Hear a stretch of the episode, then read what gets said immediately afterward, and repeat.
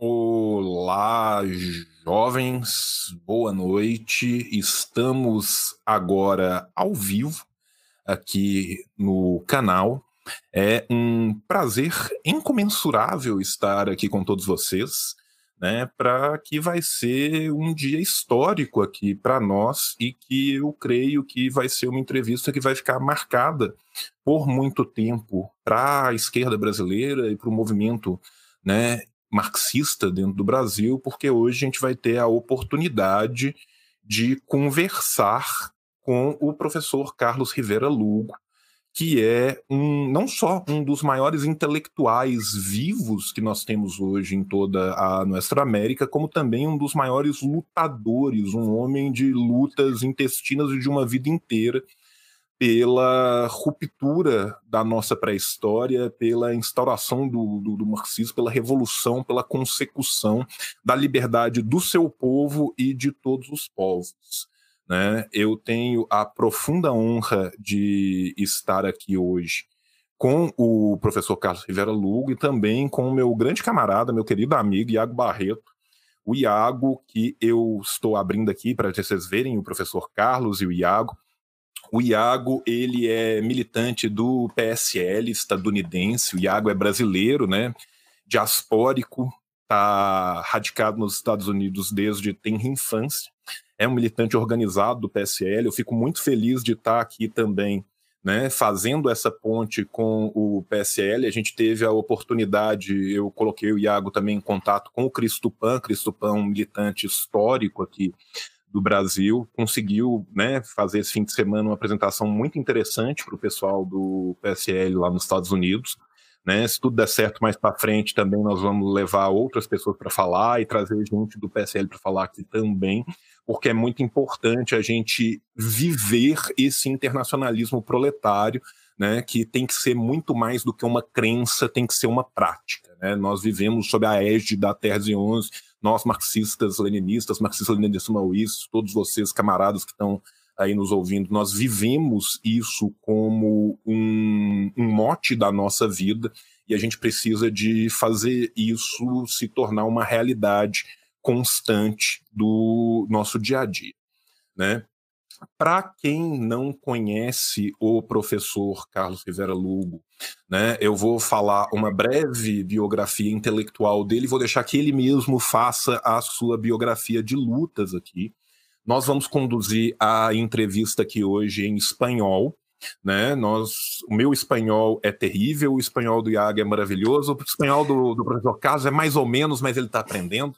Então vocês tenham paciência aí. E depois eu prometo que eu vou com calma né, colocar legendas no, no canal para facilitar a vida de todos nós. Né? Então eu vou fazer essa breve apresentação e vou dar umas dicas para vocês também, que eu acho que vai ser muito importante. Bem, o professor Carlos Rivera Lugo é doutor em Direito pela Faculdade de Direito da Universidade do País Basco, na Espanha, mestre em Direito pela Universidade de Columbia, em Nova York, né? Possui doutorado em jurisprudência e bacharelado em ciência política pela Universidade de Porto Rico. Foi reitor e professor de filosofia e teoria do direito na Escola de Direito Eugênia Maria de Hostos, em Mayagüez, Porto Rico, né? onde também ajudou a fundá-la. É professor colaborador do programa de mestrado em Direitos Humanos da Universidade Autônoma de São Luís Potosí, no México, membro do grupo de trabalho sobre crítica jurídica e conflitos sociais sociopolíticos do Conselho Latino-Americano de Ciências Sociais, da Claxo, de Buenos Aires. É, ele tem diversas publicações em espanhol, as quais eu vou passar uma dica para vocês, de onde vocês podem ler boa parte delas com acesso franqueado e grátis. E em português saiu publicado o livro do professor Crítica e Economia Política do Direito, da Ideias e Letras de 2019, que é um livro curto e delicioso de ler. Então eu vou passar um pouco, antes de falar do professor, das dicas de leitura para você que está vendo Carlos Rivera Lugo, que vai se apaixonar por Carlos Rivera Lugo quando ouvir falar e que depois que essa entrevista acabar, você vai falar assim: não é o bastante de Carlos Rivera Lugo, eu preciso de mais Carlos Rivera Lugo na minha vida. Então, um beijo pro pessoal da Ideias e Letras, que já traduziu. Né? Fica aqui um beijo para os meninos do Lavra Palavra, que eu sei de informações de bastidores que vão traduzir um volume novo do professor Carlos Rivera Lugo para o português, que deve sair ainda no final deste ano. Eu também depois quero cantar ao vivo o professor, porque existem diversos artigos deles que são maravilhosos e absurdamente atuais, que estão espalhados na internet em espanhol e que eu vou conversar também com os meninos do Lava para Lava para a gente fazer um segundo volume com essa coletânea de artigos para trazer um pouco do pensamento do professor Carlos, Carlos Rivera Lugo aqui para o Brasil, tá? Que eu já estou de antemão me colocando aqui à disposição para traduzi-los. Depois a gente conversa com o professor Carlos sobre como exatamente vamos fazer. Pois muito bem. Você que está vendo o vídeo agora ao vivo, não se desespere. Quando o vídeo terminar, eu vou colocar na descrição do vídeo no YouTube todos os links bonitinhos de bibliografia do professor Carlos Rivera Lugo disponíveis na internet. Para você que gosta de anotando as coisas, a minha primeira dica é entrar no site da Claxo tá? No site da Claxo, nós temos dois capítulos de livros do professor Rivera Lu que são fenomenais, que é o La Normatividad Societal de lo Común, tá? Esse tá num livro que chama El Derecho y el Estado, que você pode downloadar direto da Claxo, ele é da coleção Grupos de Trabalho. E também no site da Claxo tem um outro texto fenomenal do professor, que é o Por uma teoria materialista del processo social constitutivo, mais allá de lo constituinte e lo constitucional. Esse está num outro livro que se chama Derecho, Conflito Social e Emancipação entre a Depressão e a Esperança. Esse é um livro que eu não apenas recomendo, os dois, na verdade, né? Inclusive o outro tem textos do, do Alisson, tem textos do Silvio Luiz, né, de Almeida, tem textos de brasileiros que todos nós aqui no Brasil conhecemos profundamente, mas são dois livros que trazem muito do que há de mais moderno na, nas pesquisas do, da área do direito, do marxismo, da configuração de Estado, das pontes possíveis entre o direito e a psicanálise. O professor Rivera Lugo, ele é um sujeito de uma educação e de uma... É, ele é de um conhecimento enciclopédico e ele consegue trasladar com muita facilidade entre diversas áreas do saber. Então, você que não é um acadêmico de direito, não fique preocupado, não é uma linguagem que vai te tolher de conhecer o pensamento do professor Rivera Lugo, e ele está sempre ali dialogando com a psicanálise, ele está sempre dialogando com o próprio marxismo na sua teoria do Estado, na sua crítica à ciência política, a crítica à ciência econômica, né? É uma obra que, que traz pontes com pensamentos que são coetâneos nossos, de grandes filósofos da nossa contemporaneidade e também de grandes filósofos da nossa América Latina, que muitas vezes a gente, nós marxistas, deixamos de estudar. Né? Então, assim, se você gosta também da teoria decolonial, se você gosta dos pensamentos dos autores latino-americanos, se você gosta, inclusive, dos pensamentos dos autores da escola dos subalternos na Índia, o professor Rivera Luga ele transita com muita facilidade, se mantendo sempre sobre um, um norte, um nexo marxista, nessas diversas searas. E a obra dele é uma obra que nós precisamos de espalhar e conhecer para ontem. Né? Para além disso, se você quiser ler diversos artigos do professor, numa forma histórica, a gente tem o site da Alainet, né? A-L-A-I-net.org. Eu sou péssimo com essas coisas de, de, de mas eu juro que eu estou tentando aprender.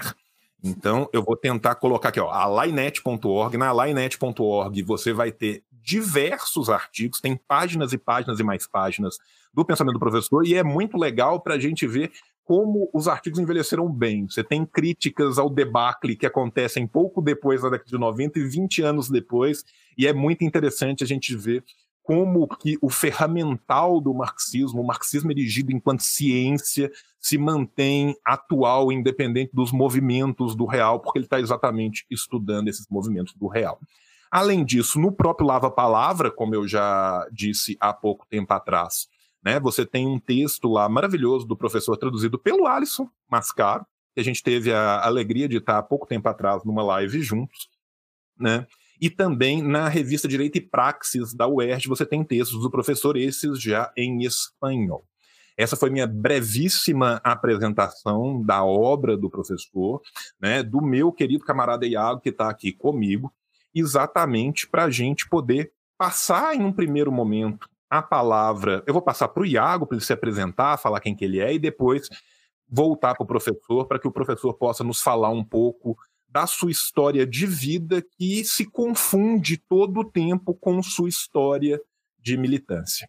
Iago? É um prazer, primeiro. Muito obrigado, João, por ter me convidado, porque eu sou grande fã do professor, estudo a obra dele. É, eu sou aqui organizado no Partido Socialista de Liberação nos Estados Unidos, ah, faz um pouquinho de tempo já.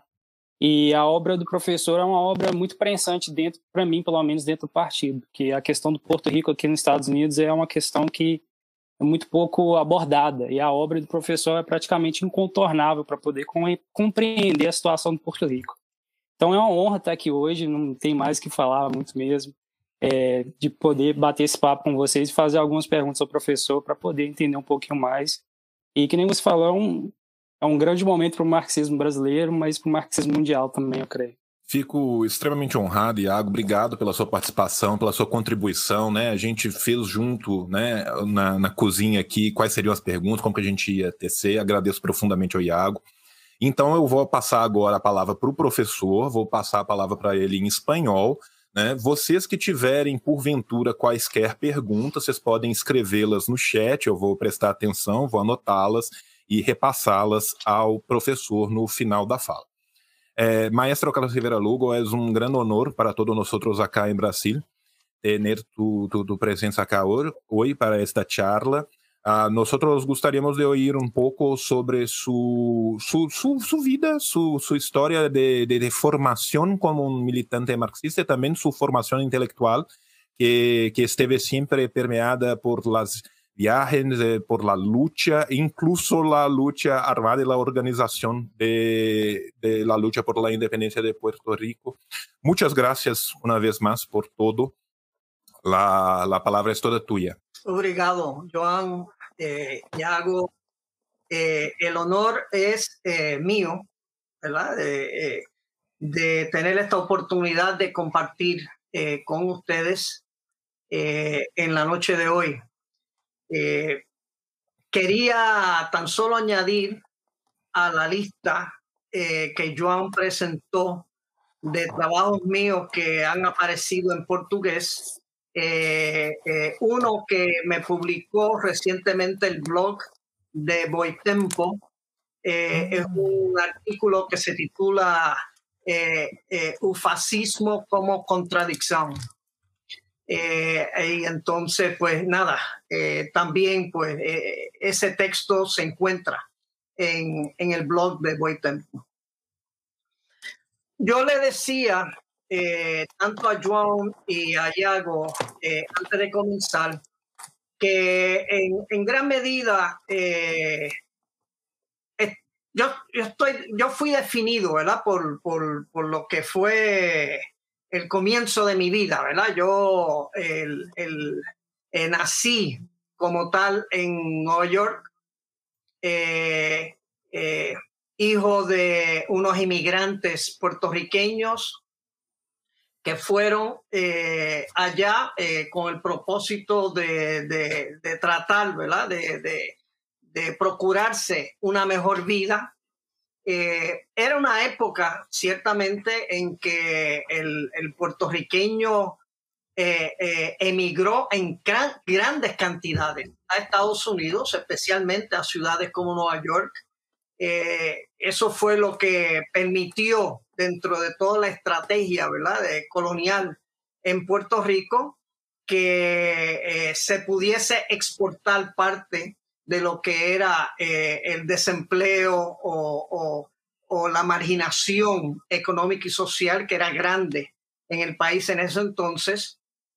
Y, eh, eh, y de esa manera tratar de producir en Puerto Rico, como eventualmente ocurrió, una especie de proceso de modernización que le va a permitir, por ejemplo, luego a mis padres regresar, ¿verdad? Ya, ya yo tenía 14 años cuando eso, yo nací en el 48, en 1948. y no, no, no, no soy de los que le preocupa la edad, todo lo contrario. para mí es testimonio de, de, de lo vivido, ¿verdad? Y en ese, ese regreso de mis padres eh, a Puerto Rico para mí fue determinante, en, gran medida porque eh, por primera vez me permitió eh, ser de una manera mucho más abierta lo que yo era en el fondo, un puertorriqueño. yo desde niño en Nueva York pues sufrí el discrimen que era muy común en, eh, en, esos tiempos y que aún es muy común, ¿verdad? Eh, eh, en Estados Unidos. Y, y, por lo tanto, llegar a Puerto Rico para mí fue un, nuevo, un nuevo comienzo, en tanto, en tanto sentido, los 14 años. Incluso, a pesar de que termino estudiando en una escuela religiosa católica de monjas, eh, porque ahí enseñaban en inglés y yo todavía no manejaba muy bien el español.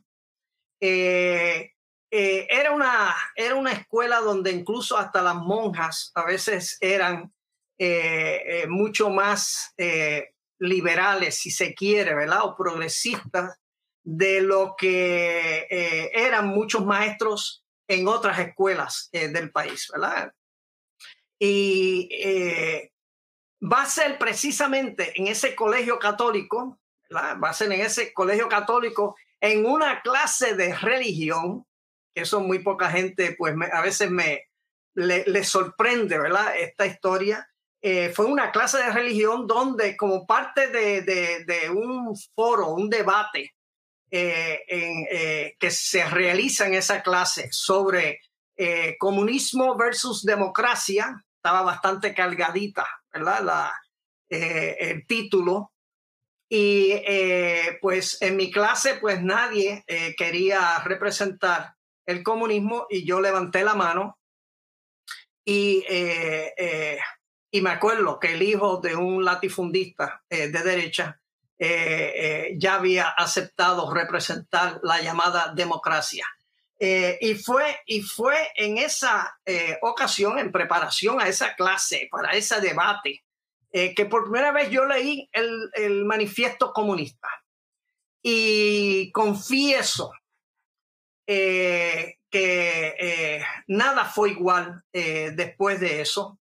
incluso en la clase, me acuerdo cuando manifesté que el manifiesto comunista era la actualización para nuestros tiempos de la buena nueva de Jesús de Nazaret y ahí la monja detuvo el debate y entonces y eh, terminó todo y me llevaron hasta la oficina eh, eh, de la directora, de la principal de la escuela, porque estaban preocupadas, ¿verdad?, de que yo me había convertido en un comunista.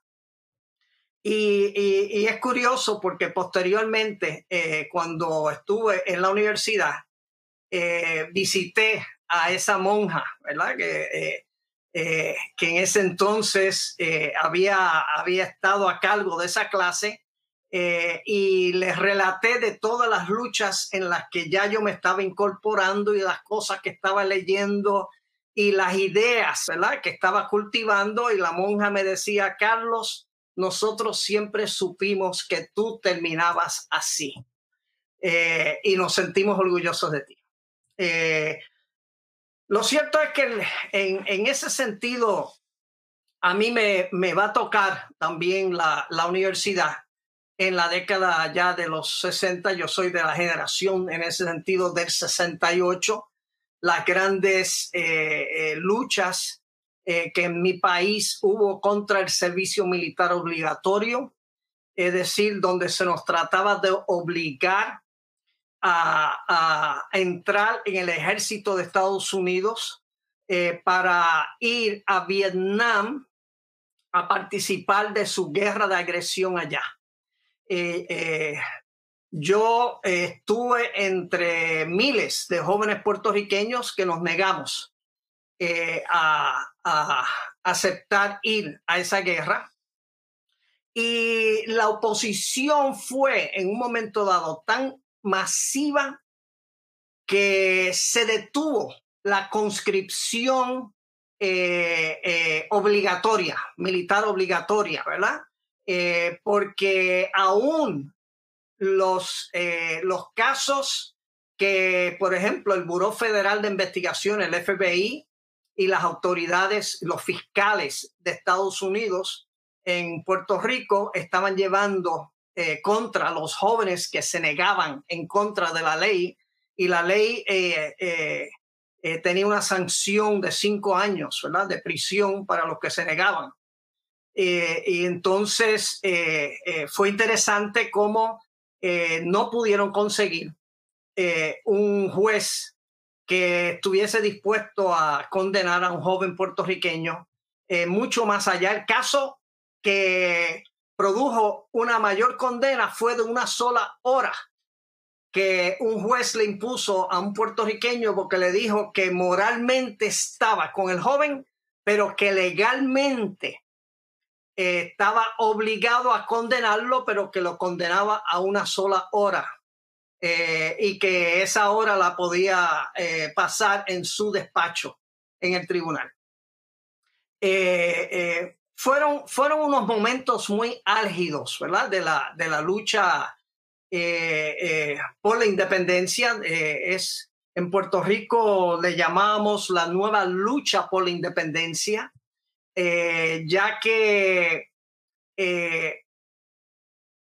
trataba de levantar de nuevo una lucha que había sido reprimida en la década de los 50 eh, eh, eh, cuando el, el, líder ¿verdad? del movimiento por la independencia era Pedro Albizu Campos, era el presidente del Partido Nacionalista, se había, él, él, se identificaba mucho con, con un modelo de, de, lucha parecido a la de los irlandeses, mucho con muchos de los cuales él había compartido precisamente cuando fue estudiante de Derecho en Harvard, en la Universidad de Harvard. Eh, él era abogado, Albizu. Y Albizu, pues, es el primero que va a desarrollar una lucha armada, una confrontación contra el imperio norteamericano en nuestro país. Eh, eh, obviamente va a quedar lo, van a reprimir, lo van a condenar, en la cárcel eh, lo torturan eh, hasta que prácticamente lo inhabilitan, porque la tortura en gran medida también, eh, en la tortura se utilizaron rayos láser contra Albizu, algo que le afectó irremediablemente su salud.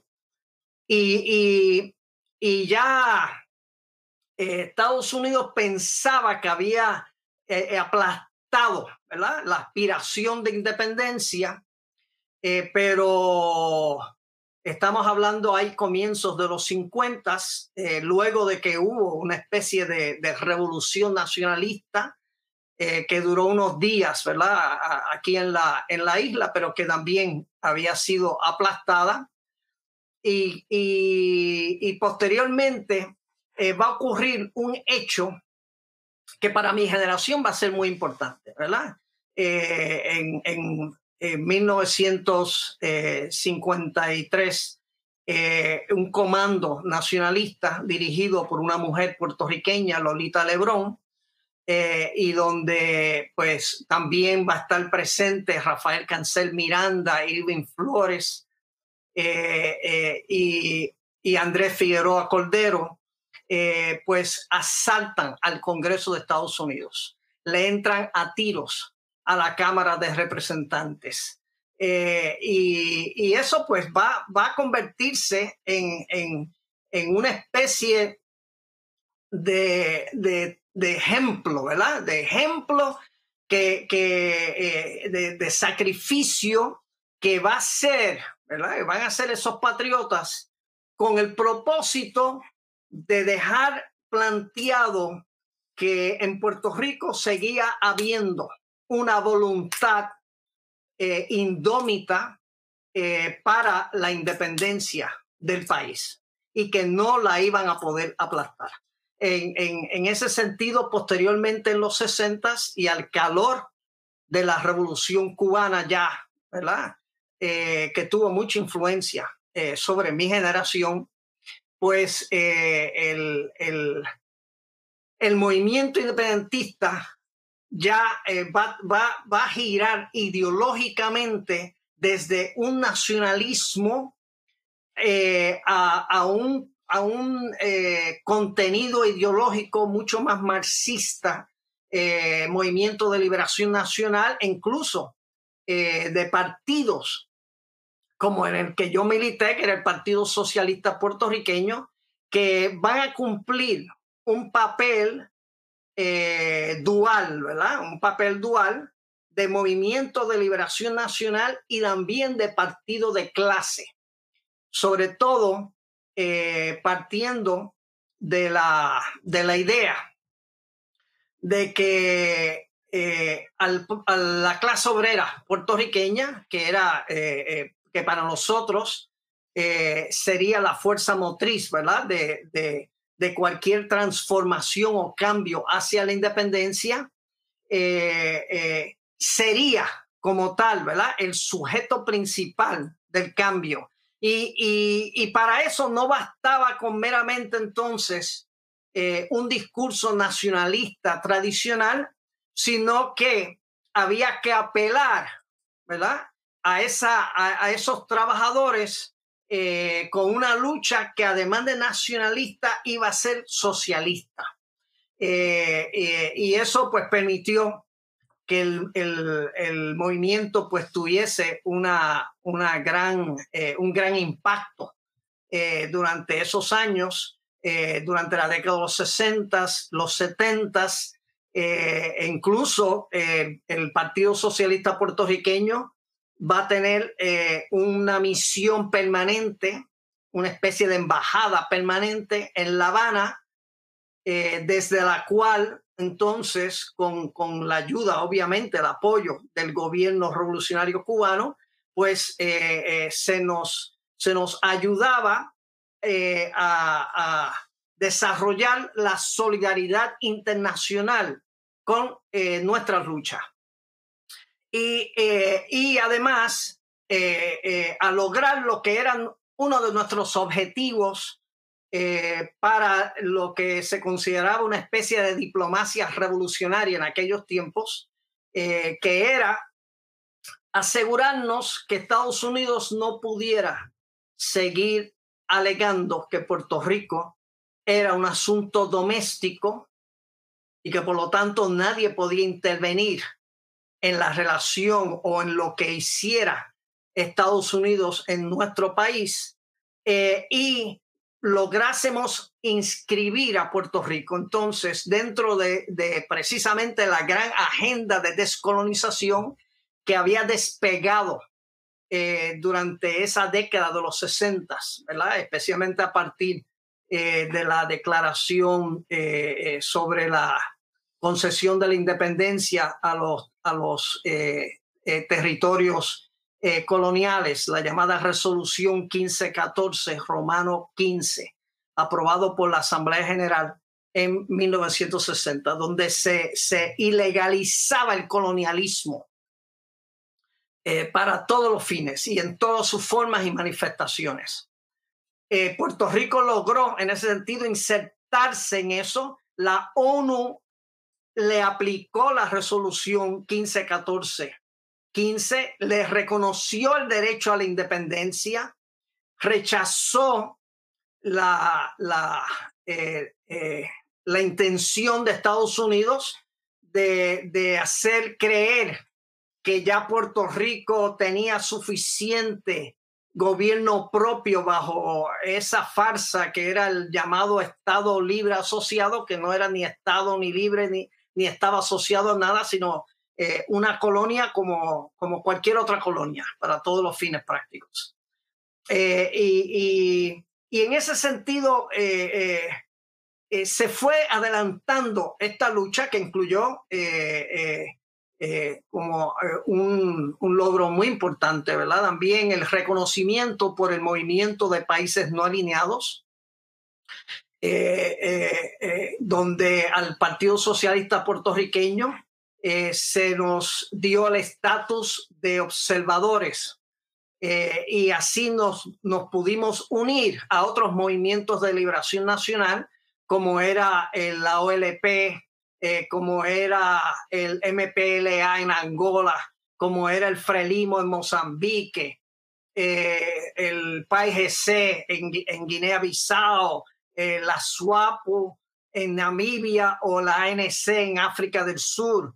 Fue un momento realmente donde las fuerzas revolucionarias realmente se estaban planteando eh, la necesidad de avanzar hacia una profundización de toda una serie de contradicciones que se estaban dando eh, en aquel entonces y que, eh, y que obviamente contó como uno de sus aliados principales en esa lucha de liberación nacional eh, con eh, la, eh, la, la, ayuda, el apoyo incondicional ¿verdad? del, del el campo socialista en Europa, la Unión Soviética, el campo socialista. Y, y precisamente yo creo que lo que va también a, bueno, sé que eh, a Joan le interesaba que yo pues hablase un poco también sobre eh, eh, mi lugar en toda una serie de luchas durante este periodo, pues solo quisiera apuntar que ya en, entre enero de 1971 a diciembre de 1973, me trasladé a Santiago de Chile eh, para hacer unos estudios de maestría en ciencia política, pero obviamente eh, más que los, que los cursos eh, que pudiese tomar en el, en el programa de maestría, lo más que me, que me provocaba el interés de encontrarme en Chile en esos momentos era precisamente la victoria de la Unidad Popular y el hecho de la presidencia eh, de Salvador Allende. Eh, eh, y, lo vivido durante esos dos años, pues va a también a marcarme, a marcarme hasta, hasta el punto de que francamente llega un momento en que junto a otros compañeros puertorriqueños que estaban allá conmigo en Santiago, eh, pues nos preguntamos eh, qué sentido tenía eh, dedicarnos a estudiar la ciencia de la política cuando los tiempos lo que estaban requiriendo era hacer política y hacer política revolucionaria. Y en ese sentido, por lo menos en mi caso, yo abandoné entonces abruptamente mis estudios de maestría para regresar a, Puerto Rico e incorporarme entonces a tiempo completo eh, como militante a tiempo completo o, lo que se llamaría también en el, en argot eh, de aquellos tiempos como cuadro ¿verdad? Eh, del Partido Socialista en la isla. Y, y precisamente estoy en, en, en Puerto Rico eh, durante el, ya el, el 1973 eh, y ya para finales, noviembre de 1973, el partido entonces me da la encomienda de ir a encabezar precisamente eh, todo el trabajo internacional eh, que se estaba realizando desde La Habana, desde la misión permanente, ¿verdad? que tenía el partido y el movimiento independentista en aquel país hermano. Ahí estuve cuatro años trabajando en la misión, al igual que trabajando como parte del secretariado de la Organización para la Solidaridad de los Países de Asia, África y América Latina, mejor conocida como la Tricontinental, eh, que fue fundada precisamente por el Che Guevara y, y, otros, ¿verdad? Eh, Cabral, etc. Y, eh, y desde allí, pues nada, eh, igualmente fui profundizando, ¿verdad? Eh, mi, formación como también mi, compromiso militante, ¿verdad? Yo, yo eh, eh, en Cuba estaré hasta el 77, hasta, hasta finales de 1977, cuando ya regreso a Puerto Rico y en Puerto Rico, pues entonces el partido me ubica eh, en, el, en, el, periódico, ¿verdad? Que teníamos eh, y que tenemos, bueno, teníamos, pero que sigue existiendo el periódico Claridad, que es el único periódico independentista de línea editorial pro independencia, ¿verdad? Eh, en, en, nuestro país. y ahí estuve de editor internacional y posteriormente estuve hasta de director antes de, de, eh, ¿verdad? Antes de terminar, eh, que fue en el 1982. Ahora, durante ese periodo, y quisiera en ese sentido ya con esto ir eh, dándole una oportunidad a Joan y a Yago, ¿verdad? Para que intervengan tal vez con algunas preguntas para ser más movido, ¿verdad? Toda esta presentación en, ese, en ese periodo en que estoy en claridad, eh, en que, eh, pues nada, eh, me desarrollo también como periodista en ese sentido y hasta fui corresponsal en San Juan de Prensa Latina, de la Agencia Cubana de Prensa, Prensa Latina. pues durante ese periodo es que vamos a ver surgir la crisis del socialismo real, ¿verdad? Lo que se conoce como el socialismo real. Y, muy particularmente eh, a partir de Polonia, eh, la lucha de, solidaridad eh, y posteriormente entonces lo que va a ser la, la, debacle, ¿verdad? Que se va a vivir en la propia Unión Soviética bajo Gorbachev y Yeltsin. Bajo Gorbachev y Yeltsin. Eh, lamentablemente, esta, eh, esta crisis del socialismo real también se convirtió en una crisis para el movimiento comunista y socialista a través del mundo. Eh, y, entonces, en el caso de Puerto Rico, pues el, Partido Socialista puertorriqueño pues fue objeto de, una lucha eh, eh, faccional, ¿verdad? Que donde terminó imponiéndose eh, una línea que resultó ser bastante común en la América Latina y en Europa, por ejemplo, y en Asia, en varios, en África, que era la liquidación de los partidos y los movimientos socialistas y comunistas.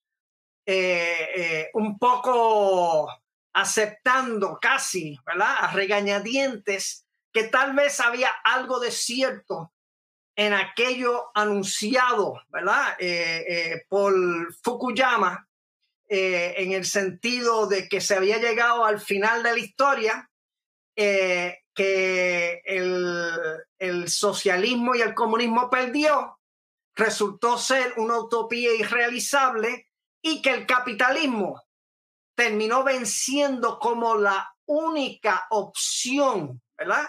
Realizable. Y que de ahí en adelante de lo que se trataría en todo caso sería luchar al interior del capitalismo para ver cómo eh, se podía mejorar las condiciones de vida y se podía conquistar una serie de derechos por los que se estaban luchando en, en esos momentos. Yo creo que eso, ese fue un momento crítico, ¿verdad? Un momento crítico. Eh, eh, yo creo que eh, nada, un poco se repitió la historia, ¿verdad? si Walter Benjamin hubiese estado vivo, nos hubiera dicho que, que nuevamente se estaba ante una oportunidad histórica perdida eh, al, no, al no haber entendido. Eh, eh, cómo ir adecuando precisamente los programas estratégicos, los programas de lucha de los distintos partidos y movimientos a las nuevas circunstancias en vez de abandonar, como ocurrió finalmente, la lucha como un todo. ¿verdad? y eh, lamentablemente, pues eh, eh, esto, en el caso de Puerto Rico, pues sumió al movimiento independentista y al movimiento socialista en una, en una crisis de la que todavía, todavía se está tratando de recuperar poco a poco. y además sumió igualmente al marxismo eh, en, una situación donde lamentablemente las ideas marxistas entonces eh, eh, se exiliaron en los centros universitarios y en los en centros de investigaciones que habían en las universidades, ya que se dio una disminución grande, ¿verdad?, de las luchas que antes, pues precisamente generaban la teoría, ¿verdad? Eh, eh, que iba validando todos los desarrollos teóricos y prácticos eh, de los partidos y de los movimientos. esta, esta época, esta es una época que, que igualmente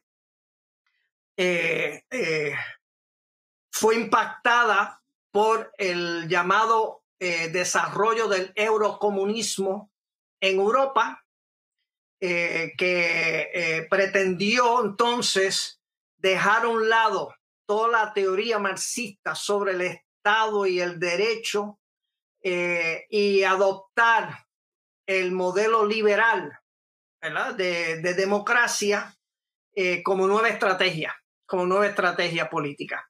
Y eso ocurrió en Francia, ocurrió en Italia. En Italia, pues finalmente el, el más grande de los partidos comunistas eh, eh, que, que hubo en Europa en el siglo XX, que era el Partido Comunista Italiano, fundado por Gramsci y Bordiga, eh, pues terminó también liquidándose y convirtiéndose en un partido reformista. Lo cierto es que entonces, durante ese periodo, es que yo termino entonces eh, al liquidarse el partido eh, y un poco, nada, los centenares o miles de cuadros que teníamos en la isla y también en Estados Unidos, en la seccional, ¿verdad? Que teníamos organizada en Estados Unidos, pues quedan eh, desmovilizados por completo y, pues muchos de nosotros pues decidimos entonces estudiar unas carreras que, eh, que en mi caso, pues, eh, fue eventualmente el derecho, porque yo, eh, nada, en, ese entonces se generó la expectativa de que tal vez se había llegado a un momento donde se pudiera encauzar las luchas a través de reformas jurídicas y reformas políticas, era el tiempo del estado de bienestar, eh, el estado social de derecho, eh, y, pues nada, muchos como que, eh, que quizás inicialmente no nos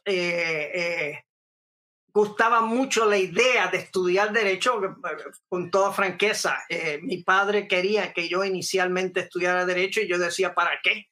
Si el derecho para lo único que servía era para eh, eh, apuntalar, ¿verdad? Y, defender el sistema. sin embargo, pues en, en, este periodo de crisis del marxismo, que, que igual sigue con, con, un, eh, con una, una, propuesta teórica que va a tener cierta influencia, ¿verdad? Eh, que, que, viene de Pulanzas, eh, que viene de Habermas, que vienen de, de, una serie de autores que empiezan a cultivar la idea de que tal vez lo político y lo jurídico es parte, ¿verdad? O, o, disfruta de cierta autonomía relativa independiente ¿verdad? de la economía. Una autonomía relativa de la economía, ¿verdad? De la economía eh, capitalista. Y que por lo tanto eh, se podía influir a través del derecho y a través de la política sobre la economía. Sin embargo, pues ya eh, a partir de la contrarrevolución neoliberal que arropó el planeta, eh, especialmente eh, eh, luego de la, del golpe de Estado que se dio en Chile, ¿verdad? y fue donde por primera vez se, se instauró un régimen económico neoliberal para acompañar el régimen dictatorial de, de Pinochet. pues ya, ya ahí, con el neoliberalismo, poco a poco, vamos despertando al hecho de que el capital ha vuelto a sus viejas aspiraciones de subsumirlo todo bajo sus lógicas de dominación, ¿verdad? Eh, y que en ese sentido eh, se arrepentía, ¿verdad? Se arrepentía de haberle dado eh, vuelo a ciertas expectativas democráticas de sectores de la sociedad que, eh, que habían en un momento dado incluso eh, afectado sus tasas de ganancias eh, en, en, en, la economía, ¿verdad? En la, economía en sus respectivos países. Y que, por lo tanto, la, la, la clase capitalista tenía que retomar eh, eh, el control nuevamente, imponer disciplina nuevamente sobre la clase trabajadora. Tenía que demostrar que la democracia no, no, eh, no era para decidir sobre cuánta cosa se le antojara al pueblo, de que habían ciertas cosas como por ejemplo las políticas económicas que debían solo ser decididas por los especialistas, por los técnicos, por los ministros de finanzas, de economía, etcétera, por las instituciones financieras eh, internacionales como el Fondo Monetario Internacional, el Banco Mundial. Eh, y, así pues, eh, yo creo que eso nos, nos va, nos va poniendo en una situación donde nuevamente tenemos que revaluar eh, lo que fue ese periodo reformista eh, eh, que sigue a la liquidación, ¿verdad?, de los movimientos y de los partidos comunistas y socialistas que se dio con, con la, la, debacle o el colapso del, del, socialismo real en Europa. Y y siento que en, en, muchos sentidos, ¿verdad? Eh, en muchos sentidos, eh, a partir de ese momento, eh, eso me ha permitido reinsertarme, ¿verdad? aún desde la academia, pero ya con unos propósitos de, que, de recuperar la militancia, ¿verdad? La militancia que nos había sido arrebatado con todo este liquidacionismo eh, que, nos, que nos pegó duro. En, aquellos tiempos. Eh, y, y, entonces, pues, eh, más recientemente, yo incluso fui parte o fui fundador, ¿verdad? Junto con algunos otros compañeros de una facultad de derecho aquí en Puerto Rico que, que se planteó la creación de un jurista de nuevo tipo precisamente para asistir en el desarrollo de formas alternativas de gobernanza y normatividad desde la propia sociedad, desde la comunidad, desde las comunidades, eh, eh, desde los movimientos sociales. Eh, y, y, fue muy interesante porque fue una experiencia que duró 18 años, que tuvo unos grandes éxitos, incluso unos reconocimientos internacionales de ser una institución única en el desarrollo de un discurso crítico y alternativo eh, eh, que, que, se atrevió en un momento dado hasta plantearse la necesidad de contribuir a lo que eh, siempre Marx planteó debía ser el, uno de los objetivos nuestros, ¿verdad? Eh, eh, como comunistas, que era eh, ver cómo uno contribuye a la creciente extinción de esas formas del Estado como del derecho, con el propósito entonces de que puedan ceder paso hacia formas que estén realmente ancladas en la sociedad y en las comunidades y en en los trabajadores y en las universidades, es decir, eh, una verdadera socialización, ¿verdad? Eh, de los procesos eh, políticos y normativos en la sociedad. No tengo que decirles que si bien es cierto, la facultad tuvo grandes éxitos educativos, el Tribunal Supremo de Puerto Rico finalmente vio la institución como una amenaza para el Estado de Derecho vigente eh, y terminó entonces prohibiendo que eh, nuestra institución siguiese eh, operando graduando juristas con esta formación y con estos enfoques.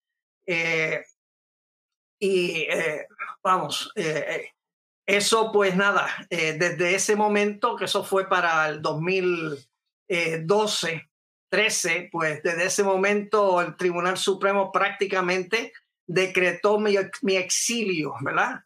Eh, al interior de Puerto Rico y eh, gracias a, eh, a, la Universidad de San Luis Potosí, como precisamente a, a, Claxo y al grupo de trabajo y de investigación, ¿verdad? Del que formo parte eh, eh, en Claxo y de eh, también de mis relaciones de colaboración con Alison, Leandro Máscaro y, y, muchos otros en, en Sao Paulo y en el Brasil, pues he podido en ese sentido mantenerme activo, ¿verdad?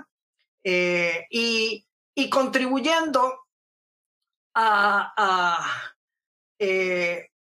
a, a, plantear, a, a comunicar lo que, lo, lo que es tal vez la idea central eh, que yo estoy trabajando en estos momentos, que es eh, precisamente la necesidad de que entendamos eh, que estamos en medio de, de, una crisis, de una crisis que, que, para salir de ella no podemos seguir acudiendo eh, a, a, las viejas estrategias reformistas que nos demuestran que no, no producen los cambios duraderos que se necesitan eh, y que, por otro lado, también rompa con el fetichismo ese de la forma Estado y de la forma eh, jurídica propia de la sociedad capitalista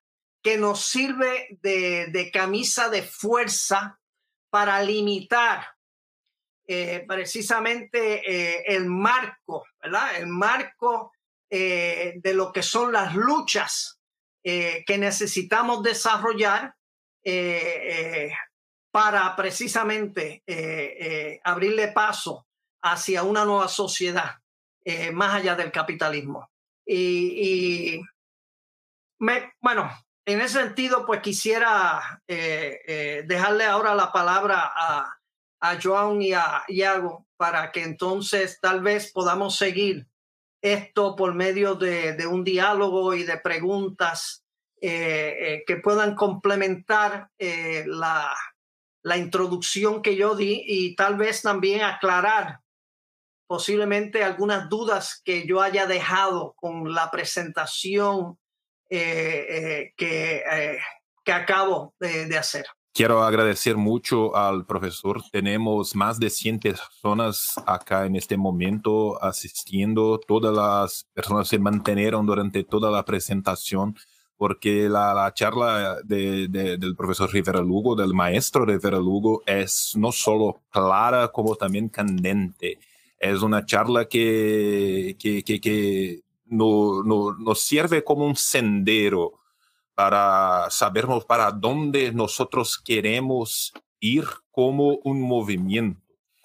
Uh, no, nosotros hemos pasado por mi generación, eh, por más que yo y Iago tenemos una diferencia de edad, eh, otros eh, camaradas que acá están conozco, Cris Tupan, Daniel Fabre, subcomandante May y tantos otros que acá están con, nosotros, tenemos alguna diferencia de edad. Todas nuestras generaciones de nuestra generación han vivido eh, el post-debacle. Nosotros no hemos vivido los lo tiempos de luchas, los tiempos de peleas intestinas que he vivido el maestro Carlos Rivera Lugo, pero nosotros somos las semillas que han sido plantadas por la generación de Carlos Rivera Lugo. Eh, eh, creo, eh, gosto de creer que nosotros iremos reconstruir todo aquello que, que fue construido por la generación del maestro Rivera Lugo.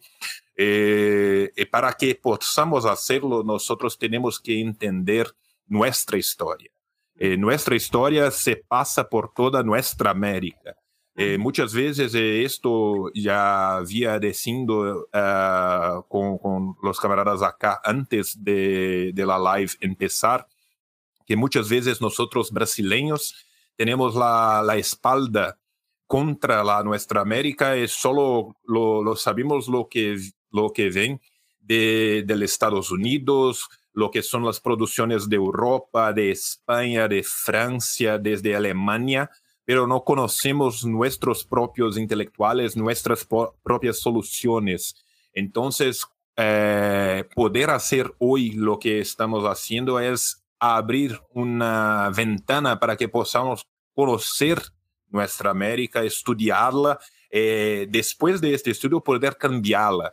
Lo que la tesis 11 nos dice es exactamente esto. Nuestra filosofía no es solo una filosofía para la academia, es una filosofía de la praxis. Y la praxis revolucionaria necesita de todo un conocimiento de historia que la, la, primera charla del profesor Rivera Lugo no, nos ha dado. Voy a pasar la palabra a, mi, mi, camarada Iago, porque sé que él eh, tiene varias preguntas, lo, yo también lo, las tengo. Eh, voy a hacer una pregunta de Iago, después una mía, pero vamos a hacer una pregunta de Iago, la, la, respuesta del maestro Rivera Lugo y después las preguntas que también tiene, vamos haciendo así. Eh, más al final de, de, nuestra conversación, vamos a hacer también las preguntas que vienen del chat, porque ya tenemos diversas preguntas que han venido del chat. Eh, las personas también quieren hacer sus preguntas al maestro Rivera Lugo. Eh, eh, vamos a intentar a hacerlas todas. ¿Ok? Entonces voy a pasar la, la palabra a mi camarada Iago. Eh, primero la fala del profesor el impecable, cosa que responde toda la pregunta que estoy haciendo antes, pero maestro, la primera pregunta que yo quería hacer, eh, que te he hablado un poquito en el final de tu, tu discurso sobre el derecho.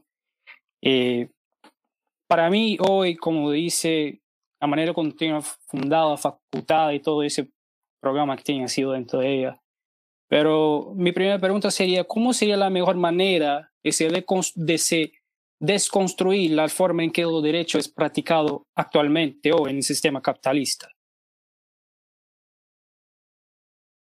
Bueno, eh, yo no quiero levantar eh, falsas ilusiones. Yo creo que eh, yo creo que la forma jurídica una y otra vez demuestra ser lo que desde Marx, desde, desde, que escribió en la miseria de la filosofía, ¿verdad? Eh, aquello de que el derecho es el reconocimiento oficial del hecho económico. Eh, eh, y idea que él va a seguir profundizando a través de sus escritos hasta el punto de que ya en, por ejemplo, en su crítica al programa de Gotha, Marx va a insistir que el derecho es un derecho eh, desigual. Eh, no hay que buscarle cuatro patas al gato. Eh, el derecho es lo que es y pretender que sea otra cosa es caer de iluso, como, hemos, como ha ocurrido en el pasado, ¿verdad? Cuando hemos puesto toda nuestra fe y confianza, porque a veces perdemos de perspectiva que el, el derecho no es lo que abstractamente dice que es, es una forma histórica específica, como nos decía Pachucanis, por ejemplo, eh, que, tiene como que, es, eh, que tiene como matriz de toda su normatividad las relaciones sociales de producción e intercambio. Eh, ahora, Igual, igual eh, digo que, que, dentro de la perspectiva de Marx, Marx incluso pues nunca, nunca creía en una especie de determinismo económico, ¿verdad? Para, para él, cuando él hablaba del hecho económico o el hecho económico político, su concepción no se limita a lo estrictamente económico. Eh, eh, yo creo que se acerca mucho más al concepto, si se quiere, de totalidad eh, de, un George Lucas.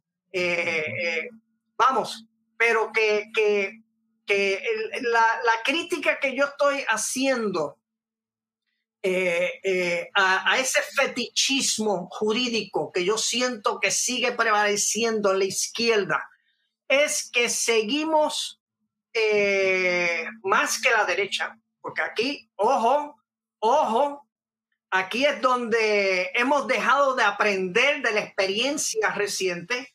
Es decir, no hay duda, en, la década de los 60, los 70, eh, tal vez parte de los 80, se vivió eh, eh, una serie de, experiencias donde hubo una serie de conquistas.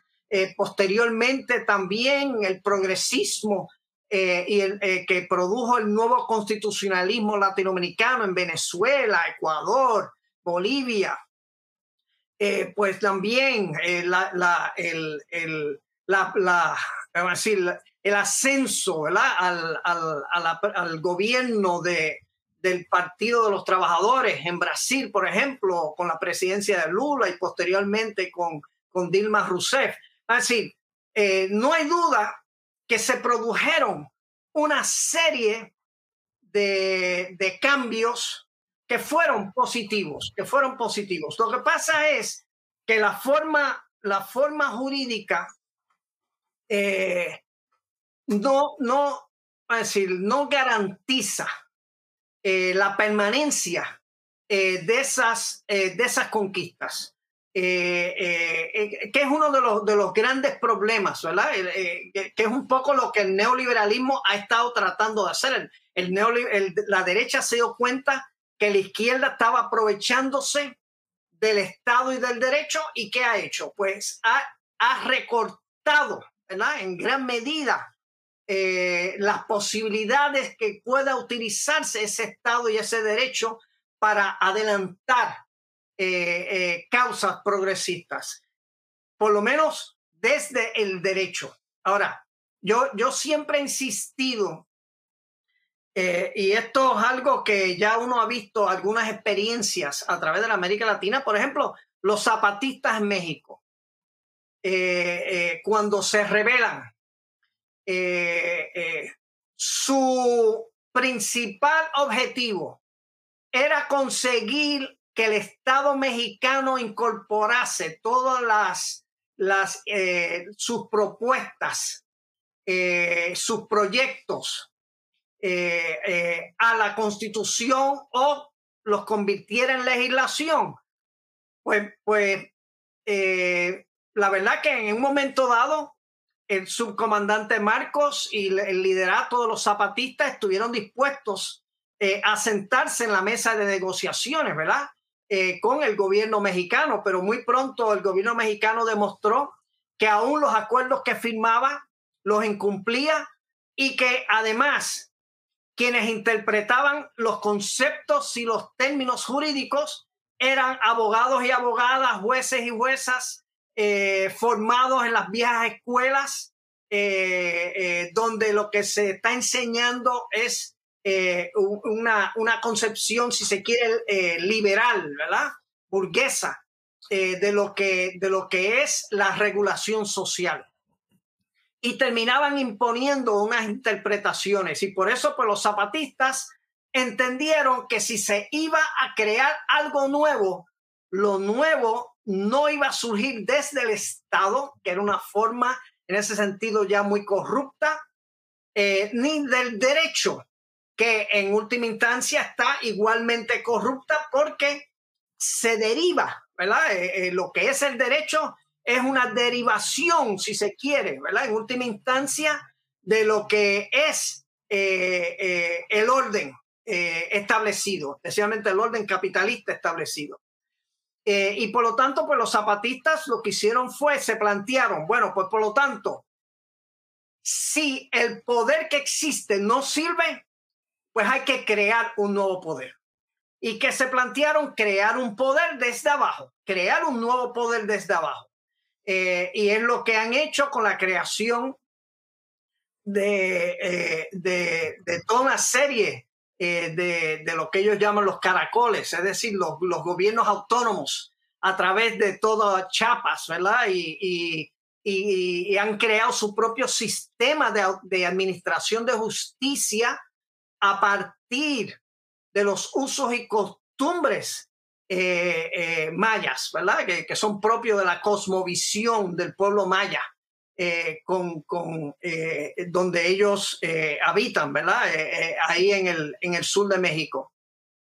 Lo mismo, por ejemplo, ha pasado con, con Venezuela, que te voy a usar otro ejemplo.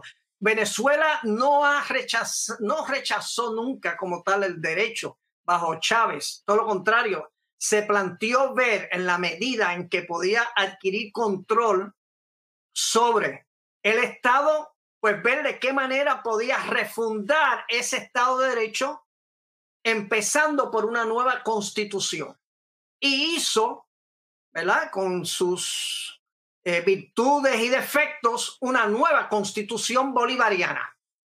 Pero el propio Chávez muy pronto se dio cuenta que eh, que el Estado encargado de aplicar esa nueva constitución era un Estado heredado y parte de, lo legado era la corrupción, el clientelismo, el burocratismo. Y, de ahí que él se planteó la necesidad de ir desarrollando unas estructuras paralelas de gobernanza, de poder gubernamental que él llamó las misiones, las misiones. Eh, y a las misiones le fue trasladando funciones de los ministerios para que entonces fuera la, la, lo, vamos a decir, desde, desde la, del propio pueblo, ¿verdad? Eh, eh, que, que decía Chávez que es el poder constituyente, que es el soberano, ¿verdad? Pues desde el propio pueblo se empieza entonces a gobernar crecientemente sobre parcelas eh, eh, eh, de, de la política que antes estaba exclusivamente en manos del Estado, de forma tal que poco a poco entonces el Estado vaya perdiendo su centralidad y vaya ganando entonces eh, eh, predominio unas nuevas formas que, que eh, al final de su vida Chávez las describió como unas formas comunales de gobernanza. Y, y, por eso en el 2000, entre el 2010 al 2012, en Venezuela pues aprueba nueva legislación con el propósito de ir creando una estructura de gobernanza comunal, es decir, que arropase todo el territorio nacional y que se convirtiese entonces en la nueva base del poder democrático, pero desde la base misma de la sociedad, no desde arriba. Eh, eh, y, pues nada, ahí vemos otro enfoque, ¿verdad? Otra, otra manera de enfocar la relación eh, entre el Estado de Derecho y lo que es una normatividad, que yo, lo que yo llamo una normatividad societal de lo común, ¿verdad? Eh, eh, eh, que en ese sentido va a tener de matriz la forma comunidad y no la forma mercado, ¿verdad? O la forma valor propia de lo que es el Estado capitalista. Y, y, yo creo que ese, ese es, nosotros tenemos que retomar todas esas discusiones que ya se han dado anteriormente eh, incluso al principio de la revolución bolchevique, eh, fue toda una discusión que se dio. Pachucanis fue eh, uno de los principales representantes, ¿verdad? de, la, de la posición de que no se podían utilizar instrumentos como el Estado y el derecho burgués para crear la nueva sociedad. Porque hay que entender que el derecho constituye subjetividad. El derecho crea una conciencia, ¿verdad? Concreta, específica. Crea sujetos para el capitalismo. ¿eh? Eh, eh, los códigos, uno ve el código civil, lo que crea es unos sujetos jurídicos que están limitados en sus posibilidades a lo que es el marco. Eh, eh, eh, del, capital, del capital. y que no se puede salir de eso. No se puede salir de eso. Por eso es que, a, mí, a mí me parece que ya es hora de que, entendamos, ¿verdad? Que cómo, más y que nos planteemos cómo vamos a seguir dependiendo de una forma de regulación social como es el derecho, que no ha sido capaz todavía a esta altura en que se habla tanto de los derechos humanos, de prohibir la explotación y la opresión de unos seres humanos por otros. ¿Ok? Eh, ¿Por qué? Ah, porque claro, porque el gran problema es que eh, los derechos humanos reconocen también el derecho de la propiedad privada burguesa. Y, ya Marx lo decía, es decir, la propiedad privada burguesa permea todas las relaciones que se establecen, todas las relaciones sociales que se establecen en la sociedad capitalista. Por lo tanto, es algo que tenemos que ir profundizando y, y tenemos que ir entendiendo igualmente que, eh, eh, que se están produciendo nuevas experiencias de producción normativa en la sociedad al margen del Estado. Yo creo que el, el, el, eh, el hecho de que el Estado un poco se fue divorciando de las expectativas que tenía la gente de que le pudiese proveer soluciones concretas a sus problemas, eh, obligó, eh, eh, como pasó en Brasil, por ejemplo, obligó a que la gente se organizara en movimientos sociales y que incluso desde esos movimientos sociales empezaran a reconstruir su concepción del poder y que, que incluso a partir de esa esas concepciones reconstruidas del poder pudiesen hasta llevar, elegir, ¿verdad? Un presidente obrero, como fue el caso de Lula. pero me acuerdo cuando en, en, una ocasión yo tuve el placer de entrevistar a Fray Beto.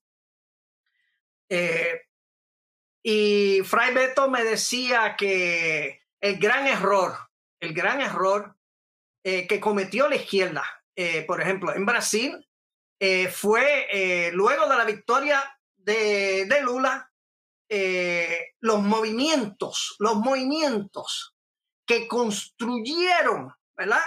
Un poder alternativo que, en, el que finalmente se pudo apuntalar el PT y la candidatura de, de, Lula, pues esos movimientos terminaron desmovilizándose y terminaron integrándose a la gestión gubernamental eh, y eso pues a la larga debilitó las posibilidades eh, no solo para profundizar el proceso de cambio que se había iniciado, eh, sino también para defender lo conquistado cuando la derecha siente que puede marchar en una contraofensiva para detener la continuidad ¿verdad? De, de, eh, de las presidencias eh, del PT.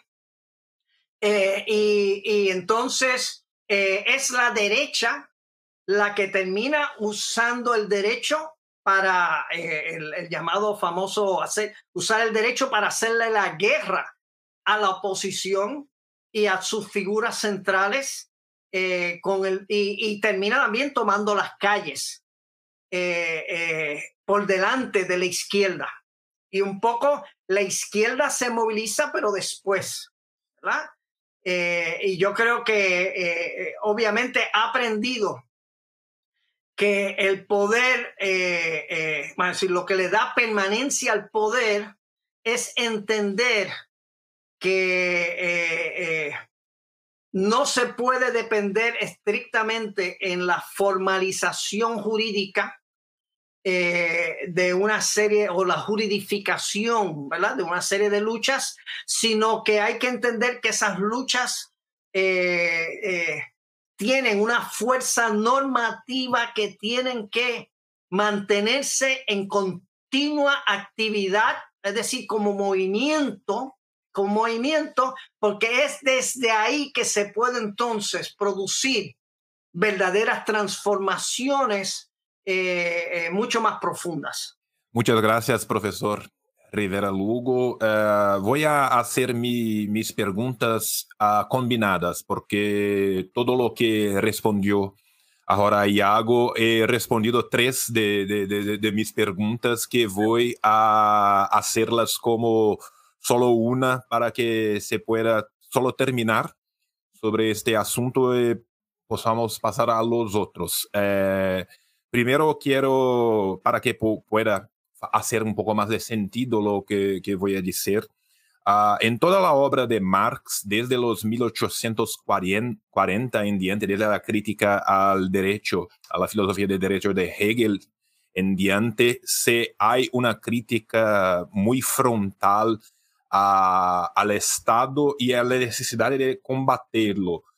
Cuando pensamos entonces desde la década de 1870 con la experiencia de la Comuna de París, se aparece una forma posible de intentar una nueva construcción de sociedad para allá de este Estado que es formalizado por las revoluciones burguesas que han ocurrido desde los fines del siglo XVIII.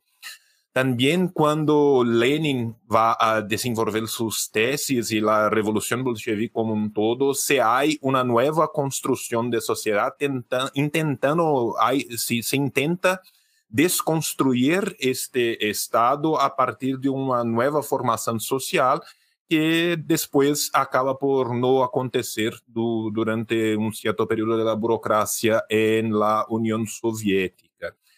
Hoy, cuando leo la tuya obra, la, obra del maestro Carlos Rivera, Carlos Rivera Lugo, muchas veces veo cuando habla del neoconstitucionalismo, cuando habla de las que se pasaron en Ecuador, en Bolivia, en Venezuela, las formas que se han intentado, que son formas muchas veces que vienen de origen comunales, que, que muchos nos lembran del, de los trabajos del Mariátegui, que hablaba sobre la necesidad de una nueva construcción, de una construcción americana. Se lembra también de los trabajos de José Martí, que se falaba de la necesidad de una construcción autóctone de nuestra América pero todas esas formas han intentado hacerlo en el escopo de, del, del, aparato jurídico burgués como se está instituido hoy.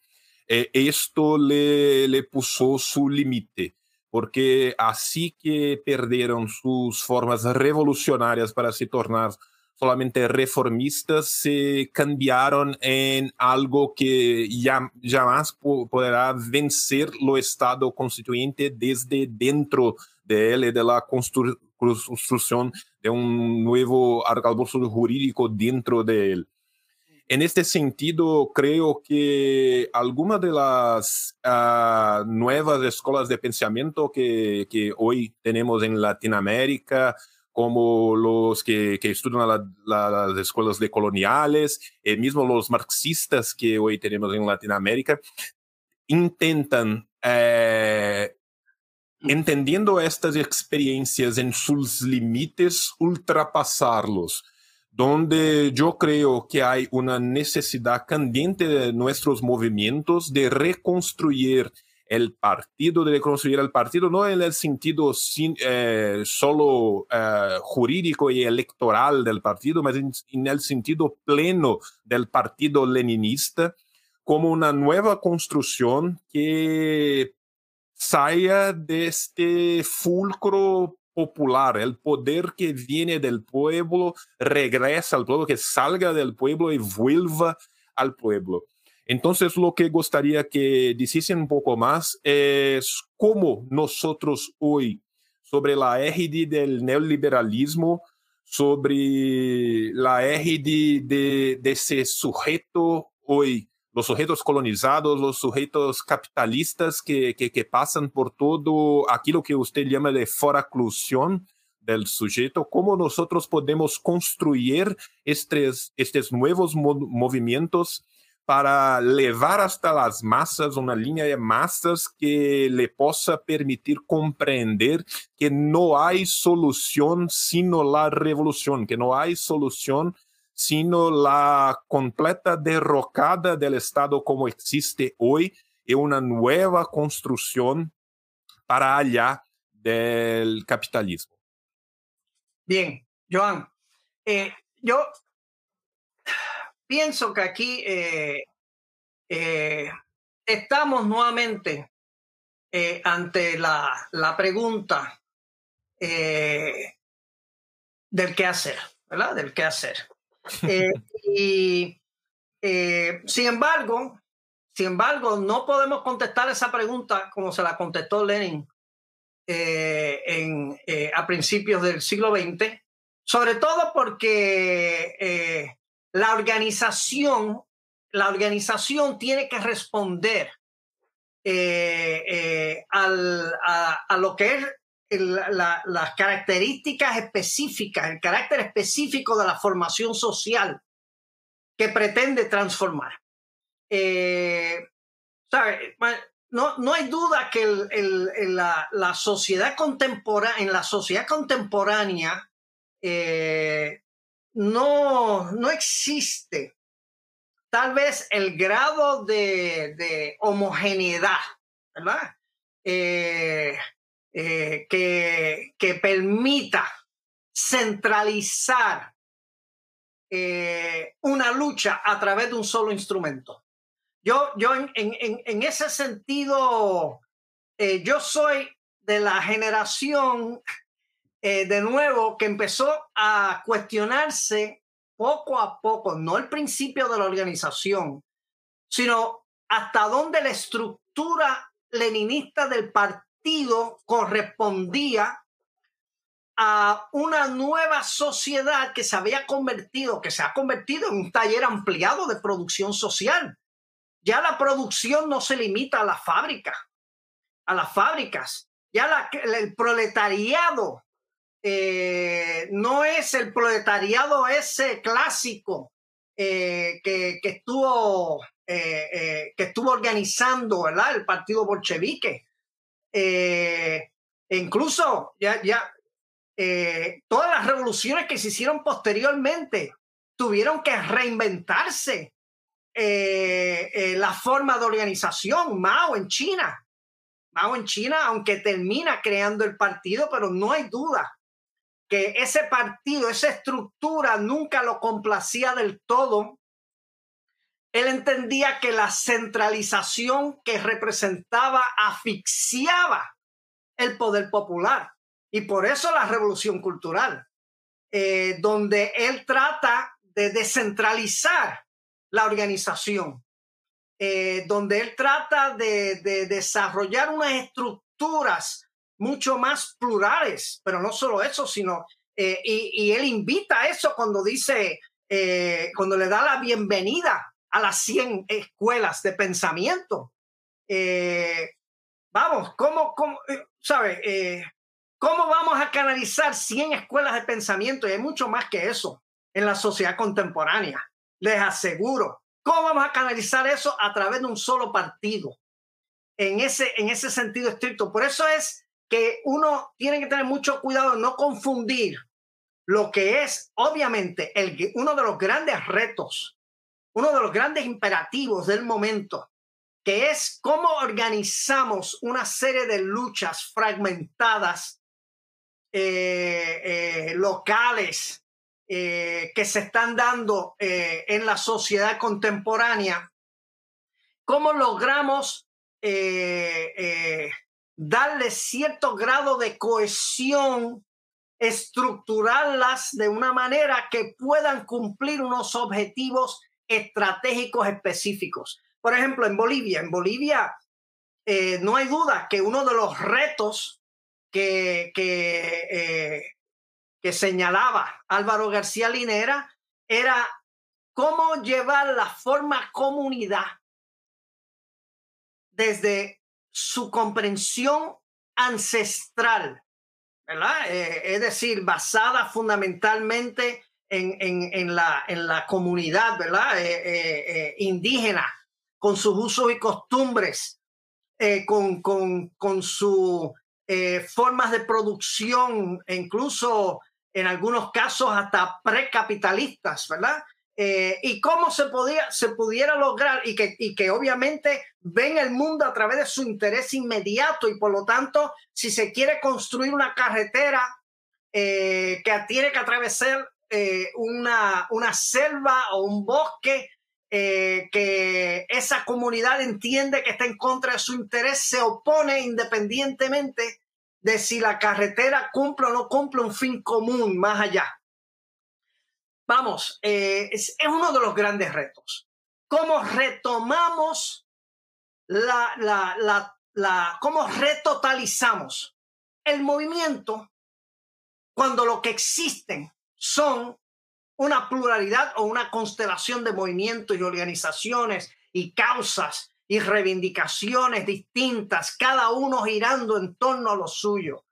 Yo creo que ese es uno de los grandes retos y continuamente estamos viendo cómo la, la, derecha, precisamente en la que nos supera, es que ellos tienen muy claro, ¿verdad? Que independientemente de sus diferencias, prevalece en última instancia un interés de clase.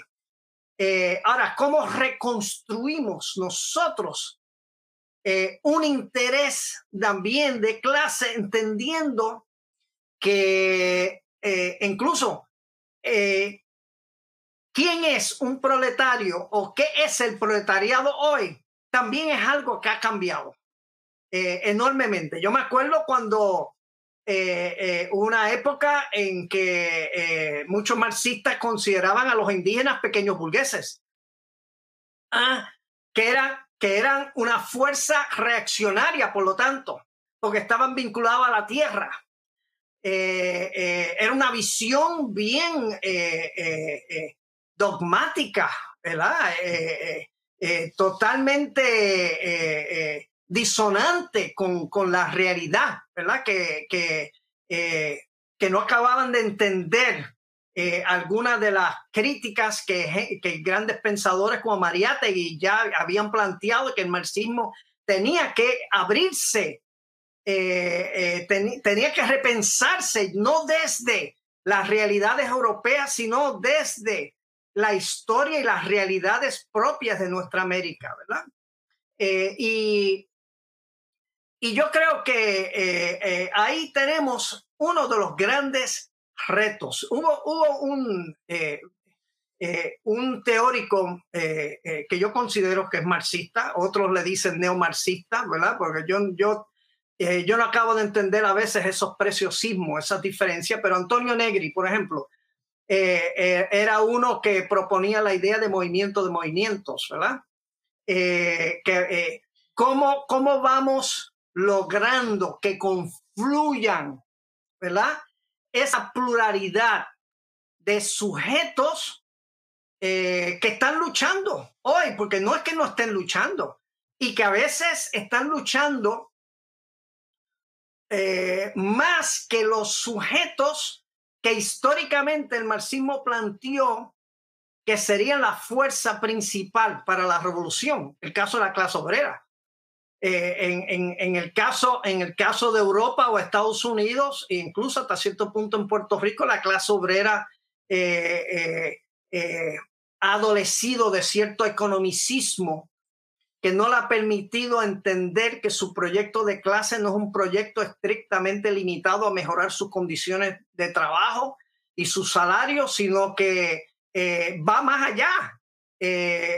requiere que, entonces eh, cuestionen también eh, el capitalismo, ¿verdad? El, sistema y las relaciones sociales eh, propias de ese sistema, que es lo que, lo que limitan precisamente su situación como clase obrera. Y, y, por lo tanto, yo creo que hay toda una serie de retos, Joan. Y, por ejemplo, yo creo que, y uno de los, otro de los grandes retos, además de, de, este que acabo de plantear, es el tema de la subjetividad. Yo creo que los marxistas por demasiado tiempo hemos subestimado la importancia del tema de la subjetividad. Yo creo que si hay algo eh, refrescante del marxismo eh, y de la apertura esa del marxismo en estos, en estos tiempos, es que se ha atrevido a retomar el tema de la subjetividad. Y cuando digo la subjetividad, pues no me, no, me refiero solo, eh, eh, bueno, eh, obviamente cuando yo estudiaba en la universidad hubo un autor, que, dos autores que, que, a mí me impactaron grandemente. uno, uno fue Herbert Marcuse, de la Escuela de Frankfurt, sus obras Eros y Civilización, el hombre unidimensional, el fin de la utopía, toda una serie de obras que se atrevían a entablar un diálogo con un psicoanálisis que eh, no, no caía en el psicologismo del ego, del yo, el yoísmo, ¿verdad? Sino que entendía que la relación principal del sujeto era una, eh, era, eh, o pelón, que lo que definía al sujeto en estos tiempos, en última instancia, era la relación social. ¿eh? Y no, no, no una existencia individual, que es profundamente marxista. Y, posteriormente, pues hemos tenido, y, estaba el desarrollo del Che Guevara, que además el Che fue uno de los primeros que se atrevió a decir abiertamente a presagiar eh, que, que, a la Unión Soviética y al campo socialista europeo le quedaba poco tiempo, porque entendía que, no, porque entendía que, eh, que nunca había comprendido que el, socialismo eh, no se puede limitar solo a la creación de riqueza, sino que tiene que crear también subjetividad nueva.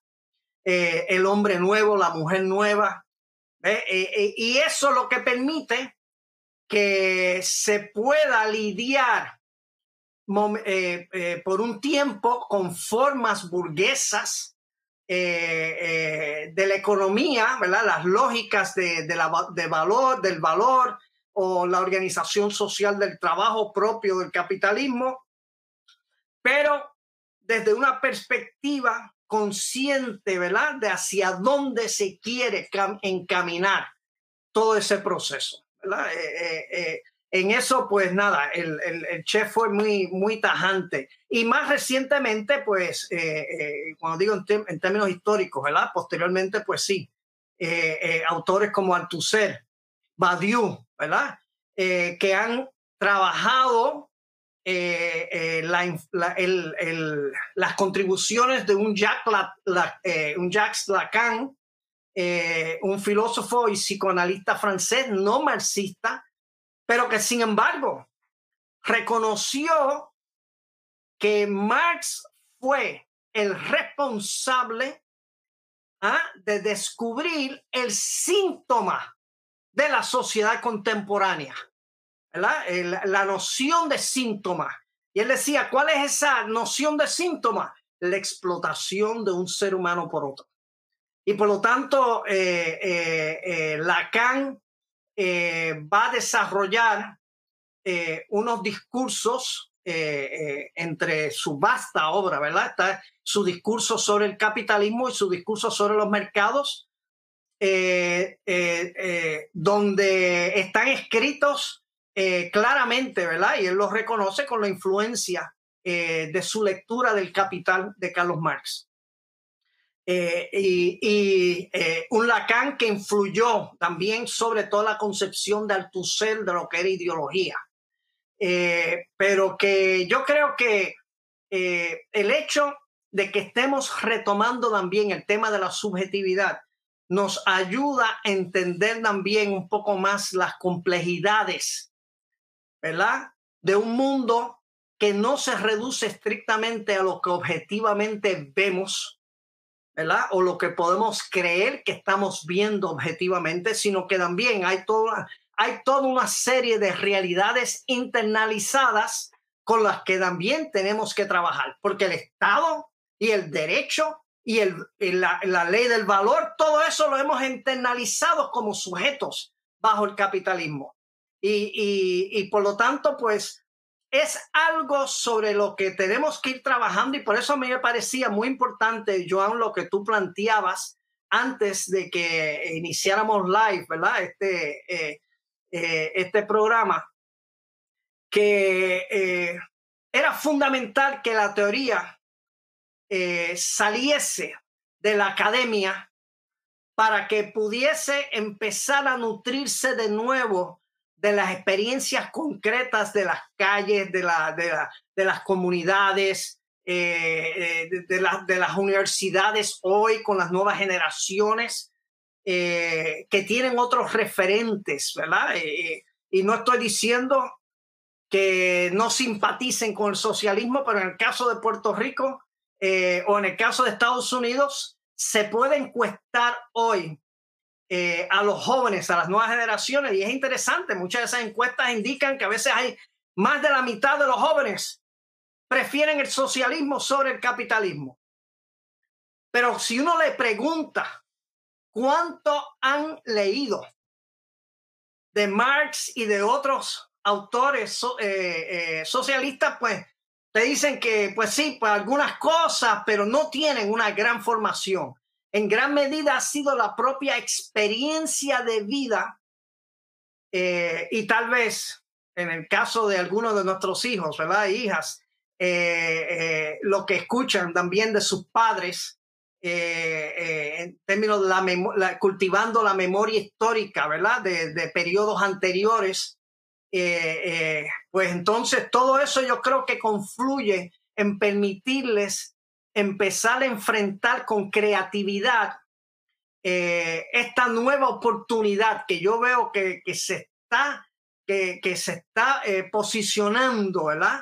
Eh, de cambios nuevamente y que, y que, hay que tener mucho cuidado de no, de no tratar de canalizar esas nuevas posibilidades por medio de viejas formas que ya están pasadas. Maravilloso, maravilloso. Uh, solo voy a decir una única cosa porque yo, yo escribo mi doctorado sobre Franz Fanon.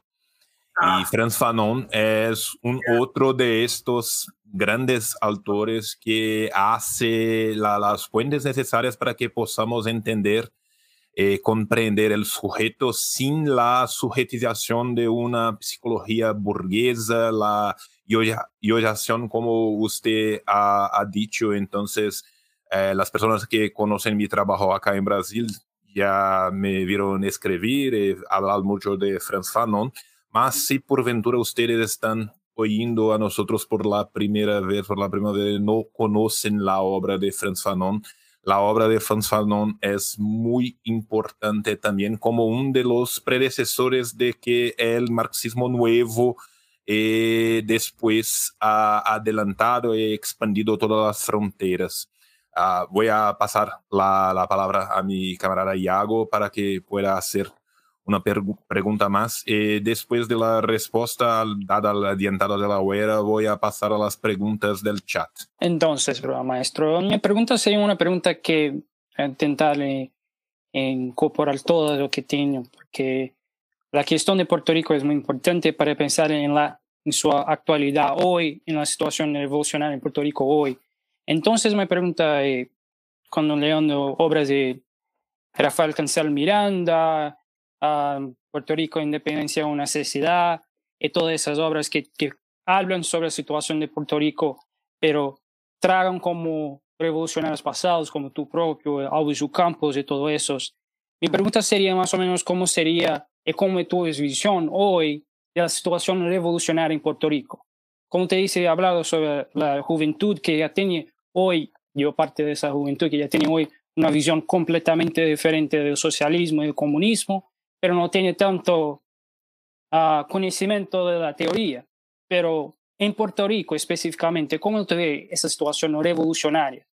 Pues pasamos por las últimas elecciones de Estados Unidos, vino un movimiento gigantesco intentando anexarse a los Estados Unidos, pero ¿tú crees que hay hoy un movimiento de la juventud puertorriqueña que quiere sí un país puertorriqueño para el pueblo, esa visión que tú tienes?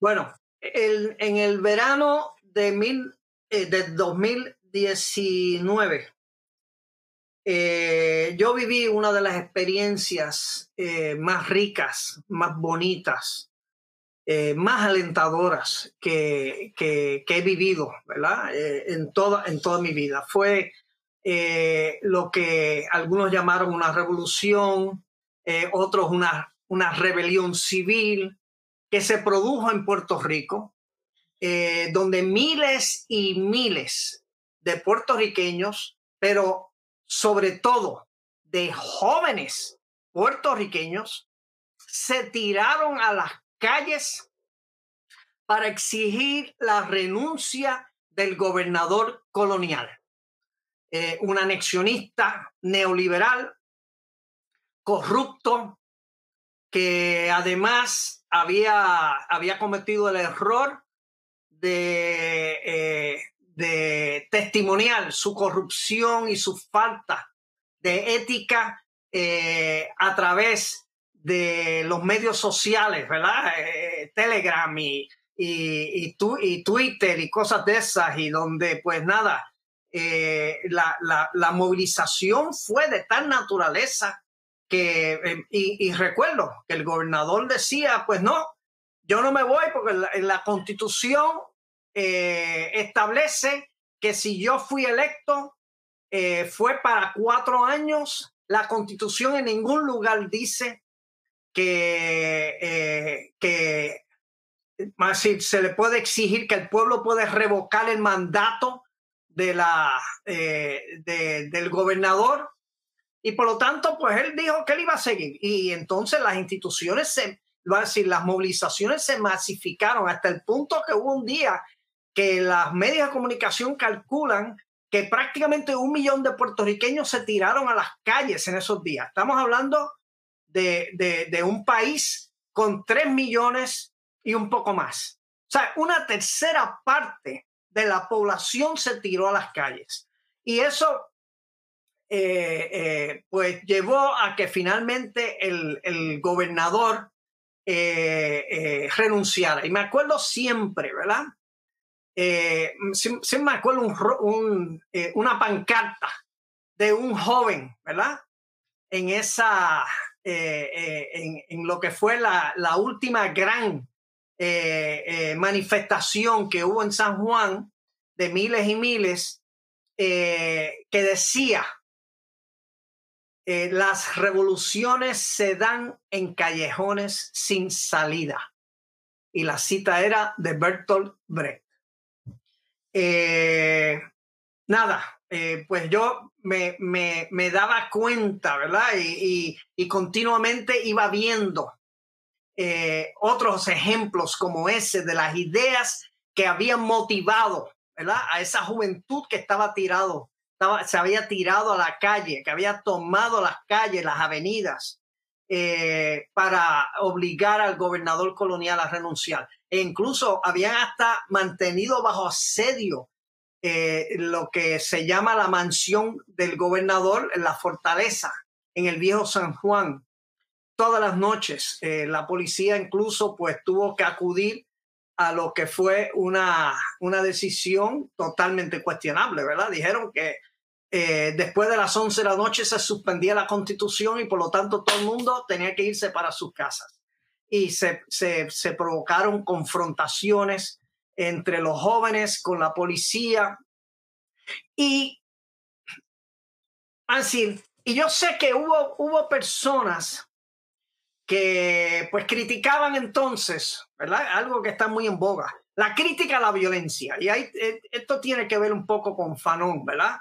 Eh, y, el planteamiento que hace Fanon precisamente de, cómo la violencia puede liberar, ¿verdad? Tiene efectos liberadores eh, para la subjetividad, para, para la conciencia, del colonizado o del dominado, ¿verdad? Por otro.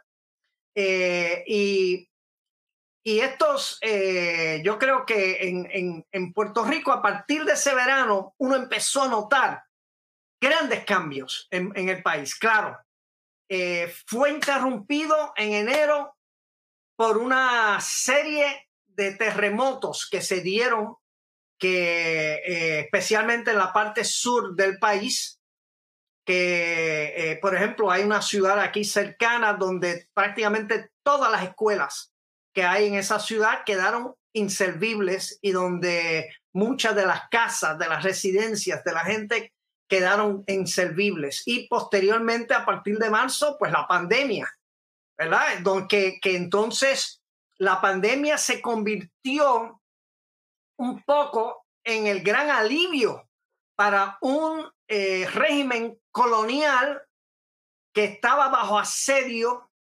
eh, y que en ese sentido tuvo la gran excusa de obligar a todo el mundo a salir de las calles y a no seguir protestando, ¿verdad?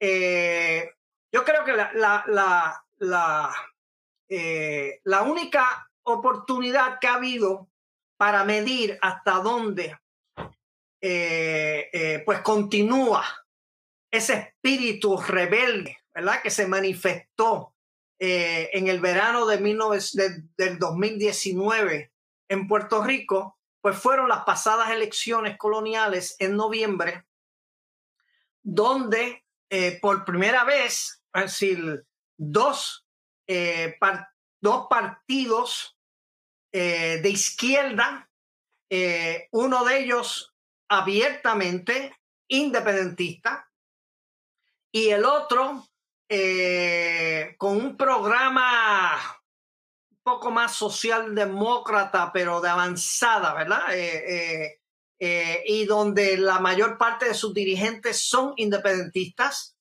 pues sacaron entre ambos casi la misma cantidad de votos que sacó el candidato anexionista que triunfó.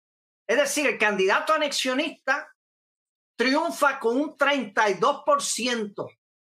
sea, un 33, perdón, un 33% del voto, la izquierda sacó entre esos dos partidos, que es el Partido Independentista Puertorriqueño y el Movimiento Victoria Ciudadana, sacaron un 32%. Eh, que te demuestra cómo entonces el voto y donde se, se indica claramente, ¿verdad? Que el crecimiento del voto de ambas organizaciones y movimientos eh, es fundamentalmente debido a las nuevas generaciones que están buscando nuevas opciones eh, que decir, ya eh, eso del sueño americano, ¿verdad? El American Dream, eh, donde la gente pues eh, miraba hacia Estados Unidos y veía una, un país de oportunidades, pues crecientemente esta nueva generación con las últimas experiencias políticas en Estados Unidos, tanto bajo Obama, que fue una gran decepción, eh, para las nuevas generaciones y para la izquierda en ese país, eh, como bajo Trump ni hablar, ¿verdad? En el caso de Trump, imagínense, Trump incluso llegó abiertamente a preguntarle eh, a sus asesores si él podía vender a Puerto Rico o si se lo podía intercambiar o si lo podía intercambiar por, eh, con Dinamarca por Groenlandia, por Groenlandia. Eh, y, ustedes tienen que haber visto también cuando el, huracán eh, María que nos azotó y que destruyó gran parte de nuestra isla, pues Trump llegó a los pocos días en un vuelo especial y, y, finalmente fue para tirarle rollos de papel toalla eh, el papel de inodoro a la, a la, gente, ¿verdad? Como si eso eh, fuera a solucionar los problemas eh, graves que tenía la gente, ¿verdad? Que, que habían visto sus comunidades devastadas, ¿verdad? Por, por el huracán. y posteriormente, como hacen en muchos, en, en, en muchos casos, anunciaron billones de dólares, ¿verdad? para ayudar a Puerto Rico y a esta fecha solo ha llegado al 10% de la ayuda que habían prometido, sobre todo porque Trump sostenía que el pueblo puertorriqueño, ¿verdad?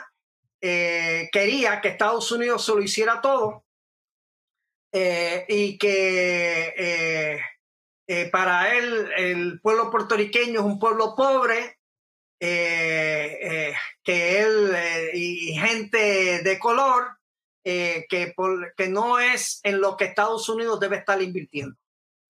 Eh, y yo creo que todo eso, pues, es la imagen que tiene hoy, ¿verdad? Esa nueva generación de lo que, de, de cómo el imperio ve la colonia, ¿eh?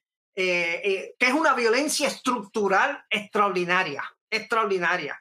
Obviamente mi generación vivió también una, una violencia física, ¿verdad? La persecución, eh, la represión, los escuadrones de la muerte que aquí circularon en la isla.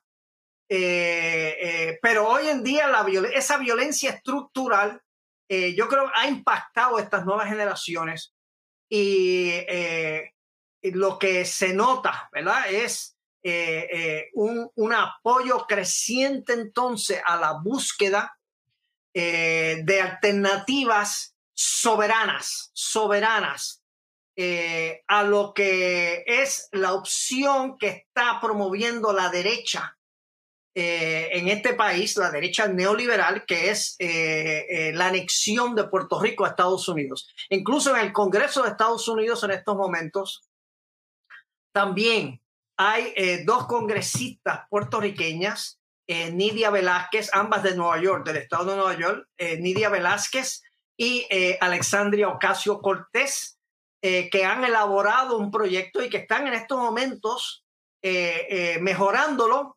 mejorándolo, incluso y se reunieron, no con los anexionistas, se reunieron precisamente con representantes del Partido Independentista y del Movimiento de Victoria Ciudadana para ver cómo podían mejorar el proyecto para organizar un proceso de descolonización eh, eh, que no estuviese limitada a la opción esta de la derecha, que, que, igualmente, y cuando digo una, aquí el anexionismo también es un anexionismo racista, ¿verdad? Porque, como diría Fanon, quiere ser como su amo, ¿verdad? en ese sentido, devalúa eh, eh, totalmente lo que es eh, la nacionalidad puertorriqueña, nuestra cultura, nuestra historia. Y, y, yo creo que estamos en ese sentido en un momento muy esperanzador. Muchas gracias, profesor, por aún más esta respuesta. Nosotros ya tenemos casi dos horas de, de la live, entonces voy a pasar a las preguntas que han hecho en el chat porque las personas están con nosotros desde el, que empezamos la, la, live para que ellas también tengan una, una chance de, de traer su, sus preguntas. Muchas de las preguntas que las personas han hecho en el chat ya fueron respondidas por las respuestas del profesor Carlos Rivera Lugo. Si, si yo pudiera, eh, lo creo que Iago lo haría él mismo. Nosotros nos quedaríamos acá para siempre hablando con, con, el maestro Rivera Lugo porque eh, no, no solo es de una simpatía muy grande, como también de un conocimiento, eh, una capacidad de decir todo lo que es necesario que sea dicho. Eh, Voy a hablar de algunas de las preguntas que fueron hechas en el chat que ya fueron respondidas solo para que las personas sepan que nos, nosotros a, los anotamos. el subcomandante May, la subcomandante May, lo creo que, que, que, que es una mujer, ha hecho algunas varias preguntas sobre la pandemia en Puerto Rico. Pregunta esta que ya fue respondida por el profesor. Eh, el nuestro camarada Tupan ha hecho muchas preguntas también.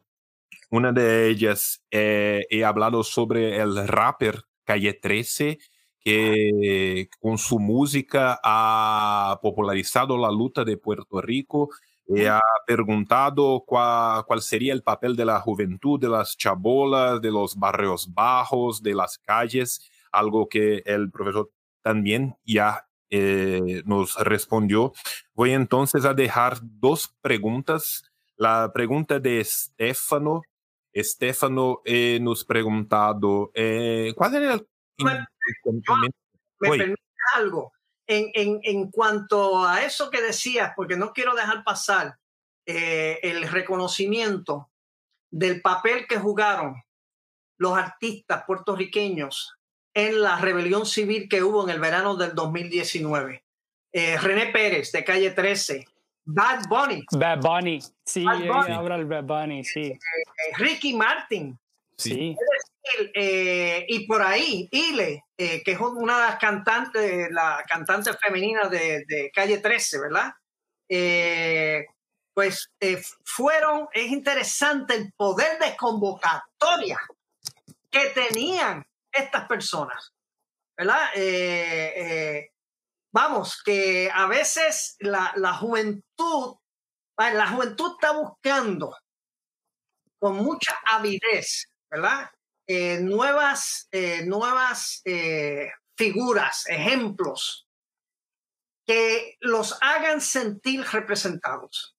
Y, hasta ahora, pues obviamente, una juventud que no, no estuvo hasta ahora muy activo en la política, pero que empezó a vivir la política entonces de nuevo a través de la cultura, esta cultura de calle 13, del rap, de, de, etcétera, ¿verdad? Que, que, eh, que tiene unas lógicas combativas. Y yo creo que hay, hay que reconocer cómo la cultura ha sido muy importante, ¿verdad? Todo este proceso. Estefano he hecho una pregunta hace una, una hora.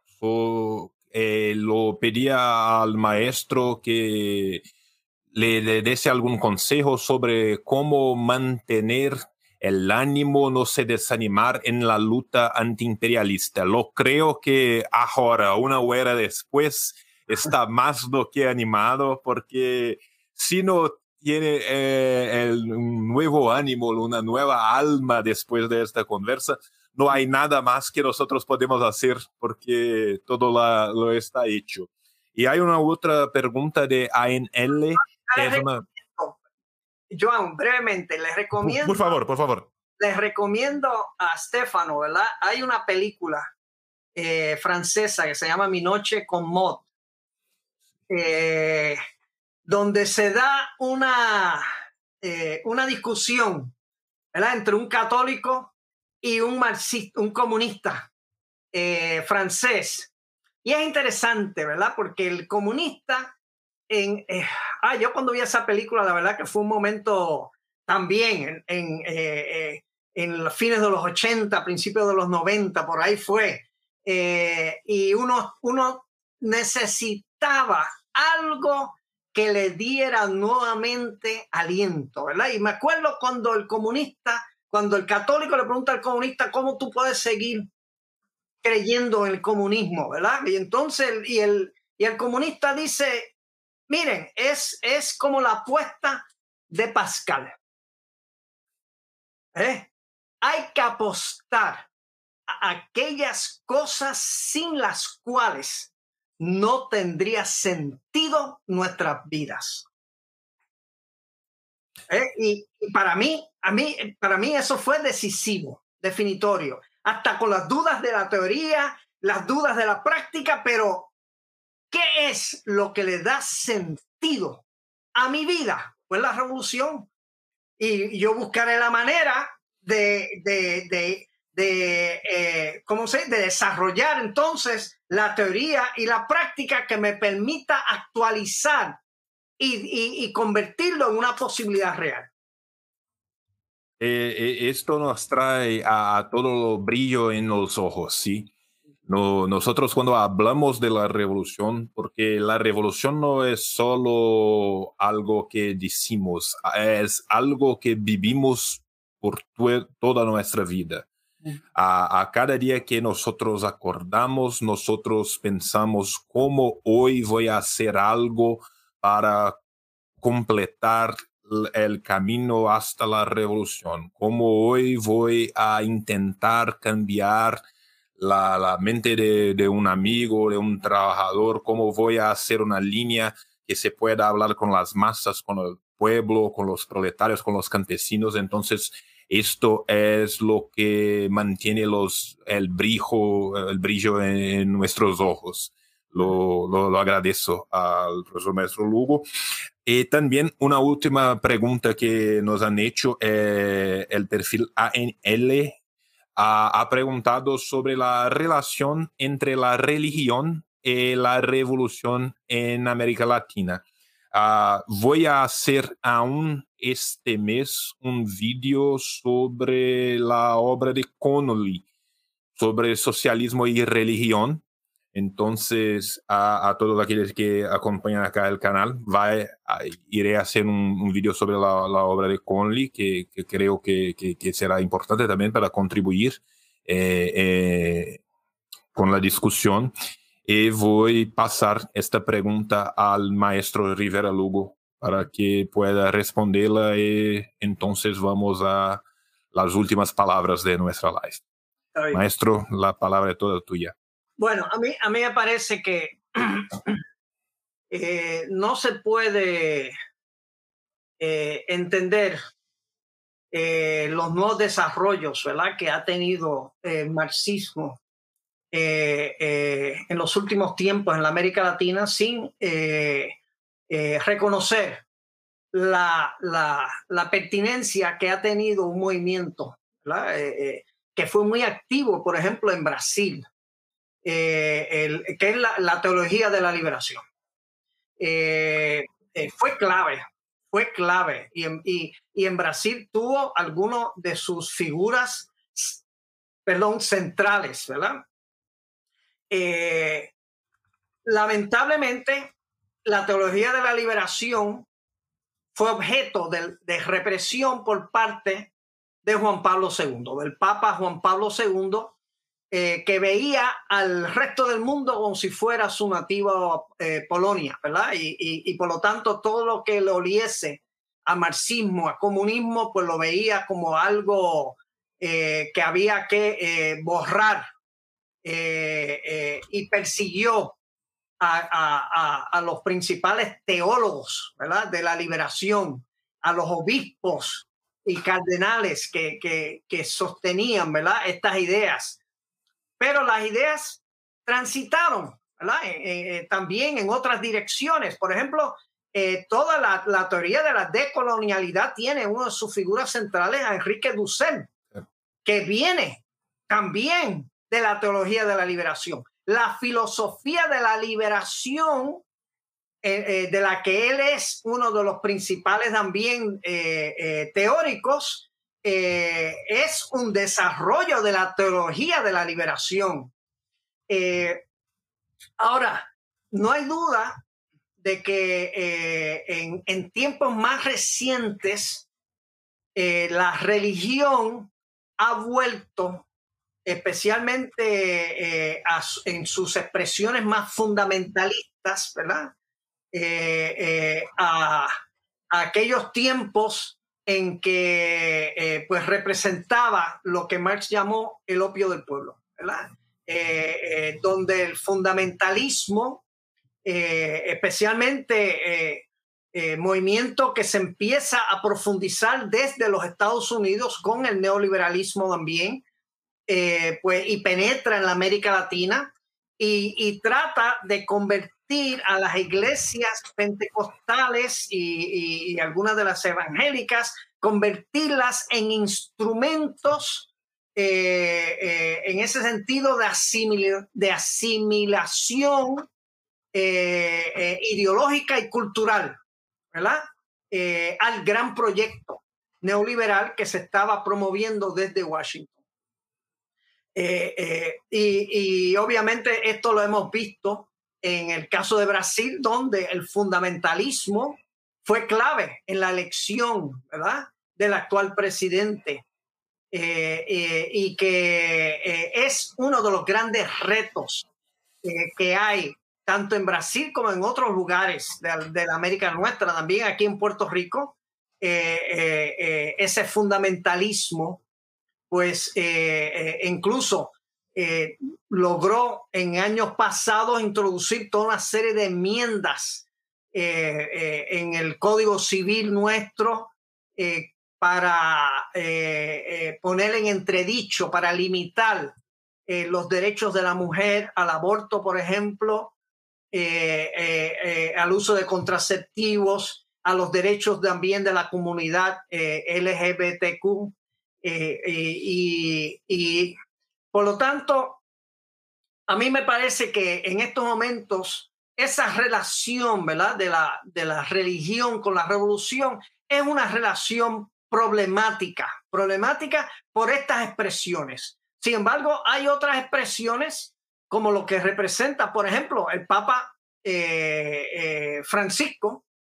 Eh, yo creo que ha sido una, una influencia eh, de cierta renovación al interior de la Iglesia eh, Católica, que eh, igualmente, ¿verdad? Que igualmente ha estado contribuyendo a, legitimar todas unas críticas a la sociedad capitalista, a la crisis, a, a, cómo la sociedad capitalista es la principal responsable no solamente de las desigualdades, sino de la crisis ecológica. Es decir, eh, eh, Papa Francisco ha estado asumiendo unas posturas eh, muy progresistas, ¿verdad? En términos políticos, en términos económicos, aunque en términos teológicos haya sido un poco más mesurado, ¿verdad? donde casi siempre uno, uno ve las limitaciones, ¿verdad? De la, de la función religiosa, los límites que, que tiene, ¿verdad? En, en cuanto puede eh, realmente eh, eh, proceder hacia una transformación mucho más radical de lo que son sus estructuras, ¿verdad? vamos a ver, vamos a ver qué, qué, sigue logrando Francisco. Uno ve que ha empezado también a reestructurar toda la, la, estructura de finanzas del Vaticano, pero no hay duda, ¿verdad? Que eh, la Iglesia Católica tiene una estructura de poder eh, eh, que, que, va a ser muy difícil transformar, ¿verdad? Transformar, y sobre todo por toda la pérdida también de credibilidad que se ha dado producto de, lo, de, de todos estos casos de pedofilia y abuso de, de, de niños. Pero finalmente, pero no hay una, una, una yo, yo, no, yo no estoy diciendo con esto que hay una contradicción, por lo tanto, eh, antagónica, ¿verdad? Eh, eh, pero depende siempre de cuál es la expresión de la religión de la que estamos hablando, porque no hay duda que hay algunas expresiones que son muy afines precisamente a, la crítica, ¿verdad? Que, tienden a representar bien lo que, lo que fue esa crítica eh, eh, de Marx eh, hacia la religión, ¿verdad? Como un intento por tratar de, de abstraer al cristiano de lo que son los problemas concretos de este mundo y, y las relaciones sociales de este mundo que necesita cambiar para hacer justicia. Y que en última instancia yo creo que de nuevo el gran reto siempre también es eh, volverse a preguntar si realmente la religión se dedica meramente a, pensar en, en, otro mundo eh, eh, o si lo que quiere es realizar la justicia dentro de este, que es el mundo que existe. Perfecto. Si, si nosotros pudiéramos, iríamos quedarnos acá, tendríamos que conversar sobre alto ser, sobre la derivación del Estado, sobre las formas jurídicas, sobre la nuestra América, sobre el fascismo que, que crece aún otra vez en nuestra América, sobre la, la, vuelta de alguna esperanza con una nueva huela rosa por el por la Sudamérica y también por partes de, de Centroamérica. Creemos que este es un movimiento que está comenzando a crecer y que puede tomar también la, la, América del Norte. Pero ya tenemos más de dos horas, casi dos horas y quince minutos acá.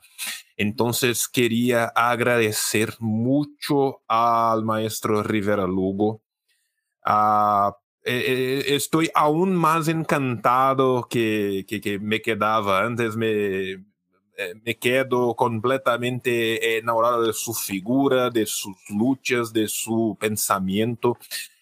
Esto fue un gran honor.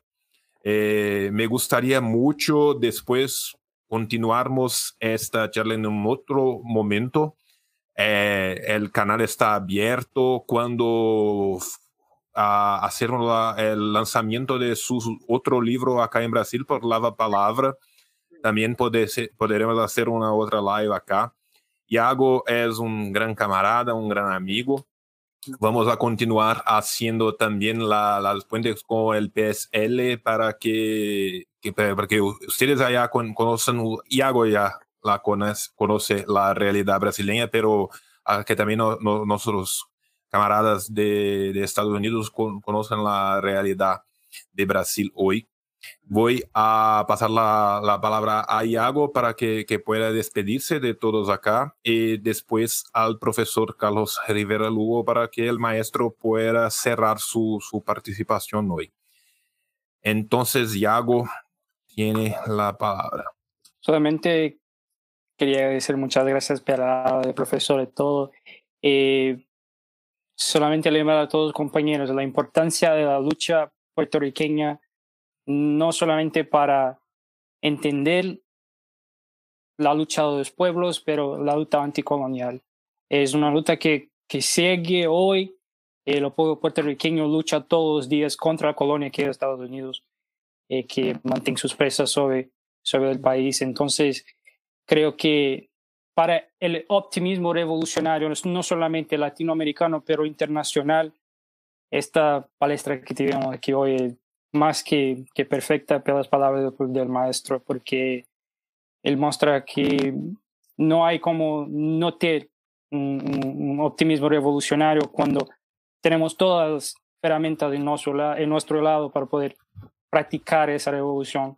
Entonces, solamente quería mucho agradecer por la oportunidad Juan y el profesor también. Muchas gracias, muchas gracias. Gracias, Andy. Una vez más me disculpo al profesor y a todos que están oyendo por mi español, que es muy malo.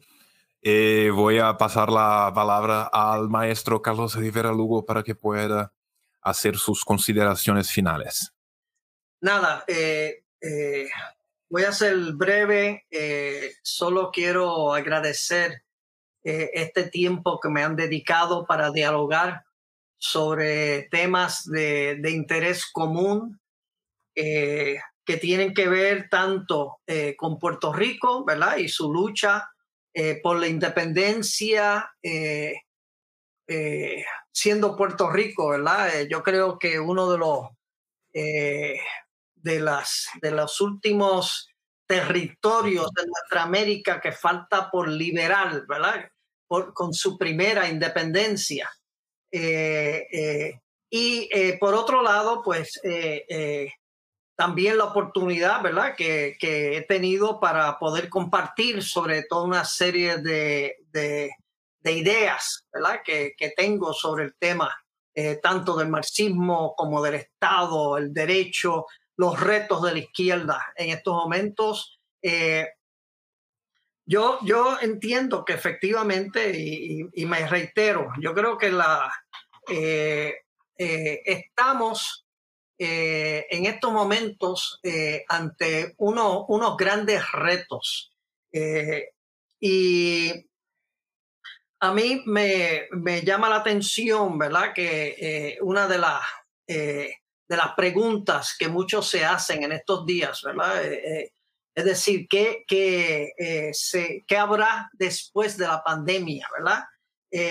¿Cómo será el retorno a la normalidad? Y yo, pues nada, eh, sin embargo, yo eh, a eso me he contestado porque me, me, me, convenzo cada día más que eh, lo, el nuevo normal ya lo estamos viviendo. la crisis es lo normal. La crisis se ha normalizado en, de tantas maneras.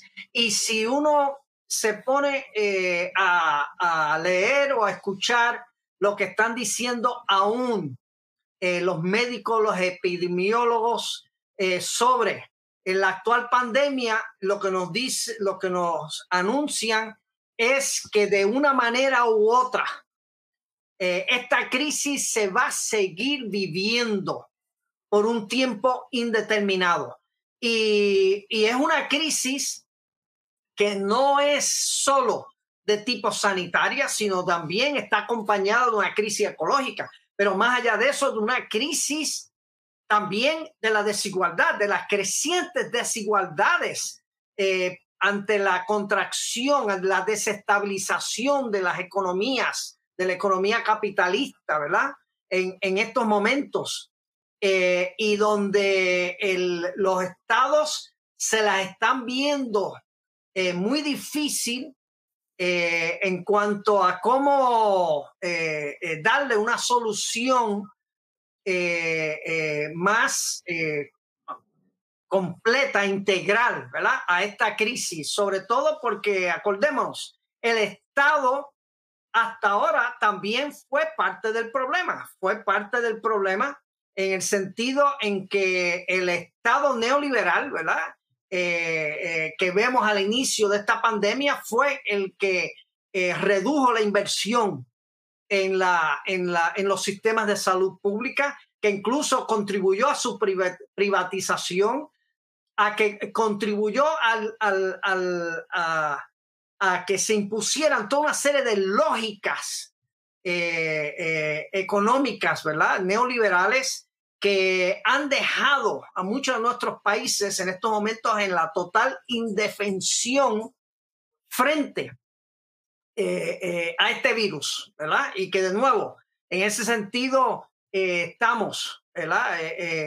frente a, no solamente a la realidad del COVID-19 como un virus, sino yo creo que hay muchos otros virus, eh, eh, como es precisamente el Estado, como lo es ese derecho, como lo es eh, las distintas formas económicas, ¿verdad?, que prevalecen en estos tiempos, que tenemos que entonces ver de qué manera vamos articulando una lucha, ¿verdad? Para atacar todos esos frentes eh, eh, de una manera que precisamente podamos realmente no, no, no conformarnos con eh, un nuevo normal, sino con una nueva sociedad, en última instancia, que debe ser siempre el objetivo que persigamos en este momento. gracias. Ah, gracias a nosotros por todo. Ah, esto lo creo fue un hecho histórico para nosotros acá en Brasil, porque lo creo que será eh, el comienzo de una nueva era de, estudios y prácticas que estamos no solo yo, no solo Iago, más Alison y tantos otros compañeros y camaradas intentando lograr desde hace mucho. Lo, agradezco al maestro Rivera Lugo por toda su, generosidad con nosotros, de, quedarse acá con nosotros por dos horas y media casi. Eh, le, quiero decir que, el canal está abierto. Eh, me gustaría mucho de que esta sea no solo una fecha, pero la primera fecha que hemos hecho esta charla. É, quero agradecer também a todos que estão aqui com a gente, né? Que estão aí ouvindo em espanhol. Já tem duas horas e meia. A gente está aqui dando uma verdadeira aula de internacionalismo proletário, né? A gente aprendendo a, nossa, a Nuestra América e também a língua de Nuestra América, que nós todos temos que melhorar nela e muito, porque é muito importante né? Nós vamos continuar esse momento em um outro momento. Na semana que vem a gente volta com mais um vídeo no canal. Agradecer demais ao Iago, a generosidade dele, que também está num outro fuso horário, que teve atividades o dia inteiro, porque nós todos, né, não apenas militamos, como trabalhamos e militamos. Então, assim, a messe é muito grande, né? Pela generosidade dele de estar aqui conosco. E é isso, gente. Muito obrigado a todos vocês que ouviram. Um beijo no coração de vocês. Paz entre nós. Guerra aos senhores. Venceremos. Beijão. Até a semana que vem. Tchau, tchau. Gênio, escreveu o Capital. Lenin na Rússia e na China tem o mal. E o Che Guevara em Cuba toca internacional.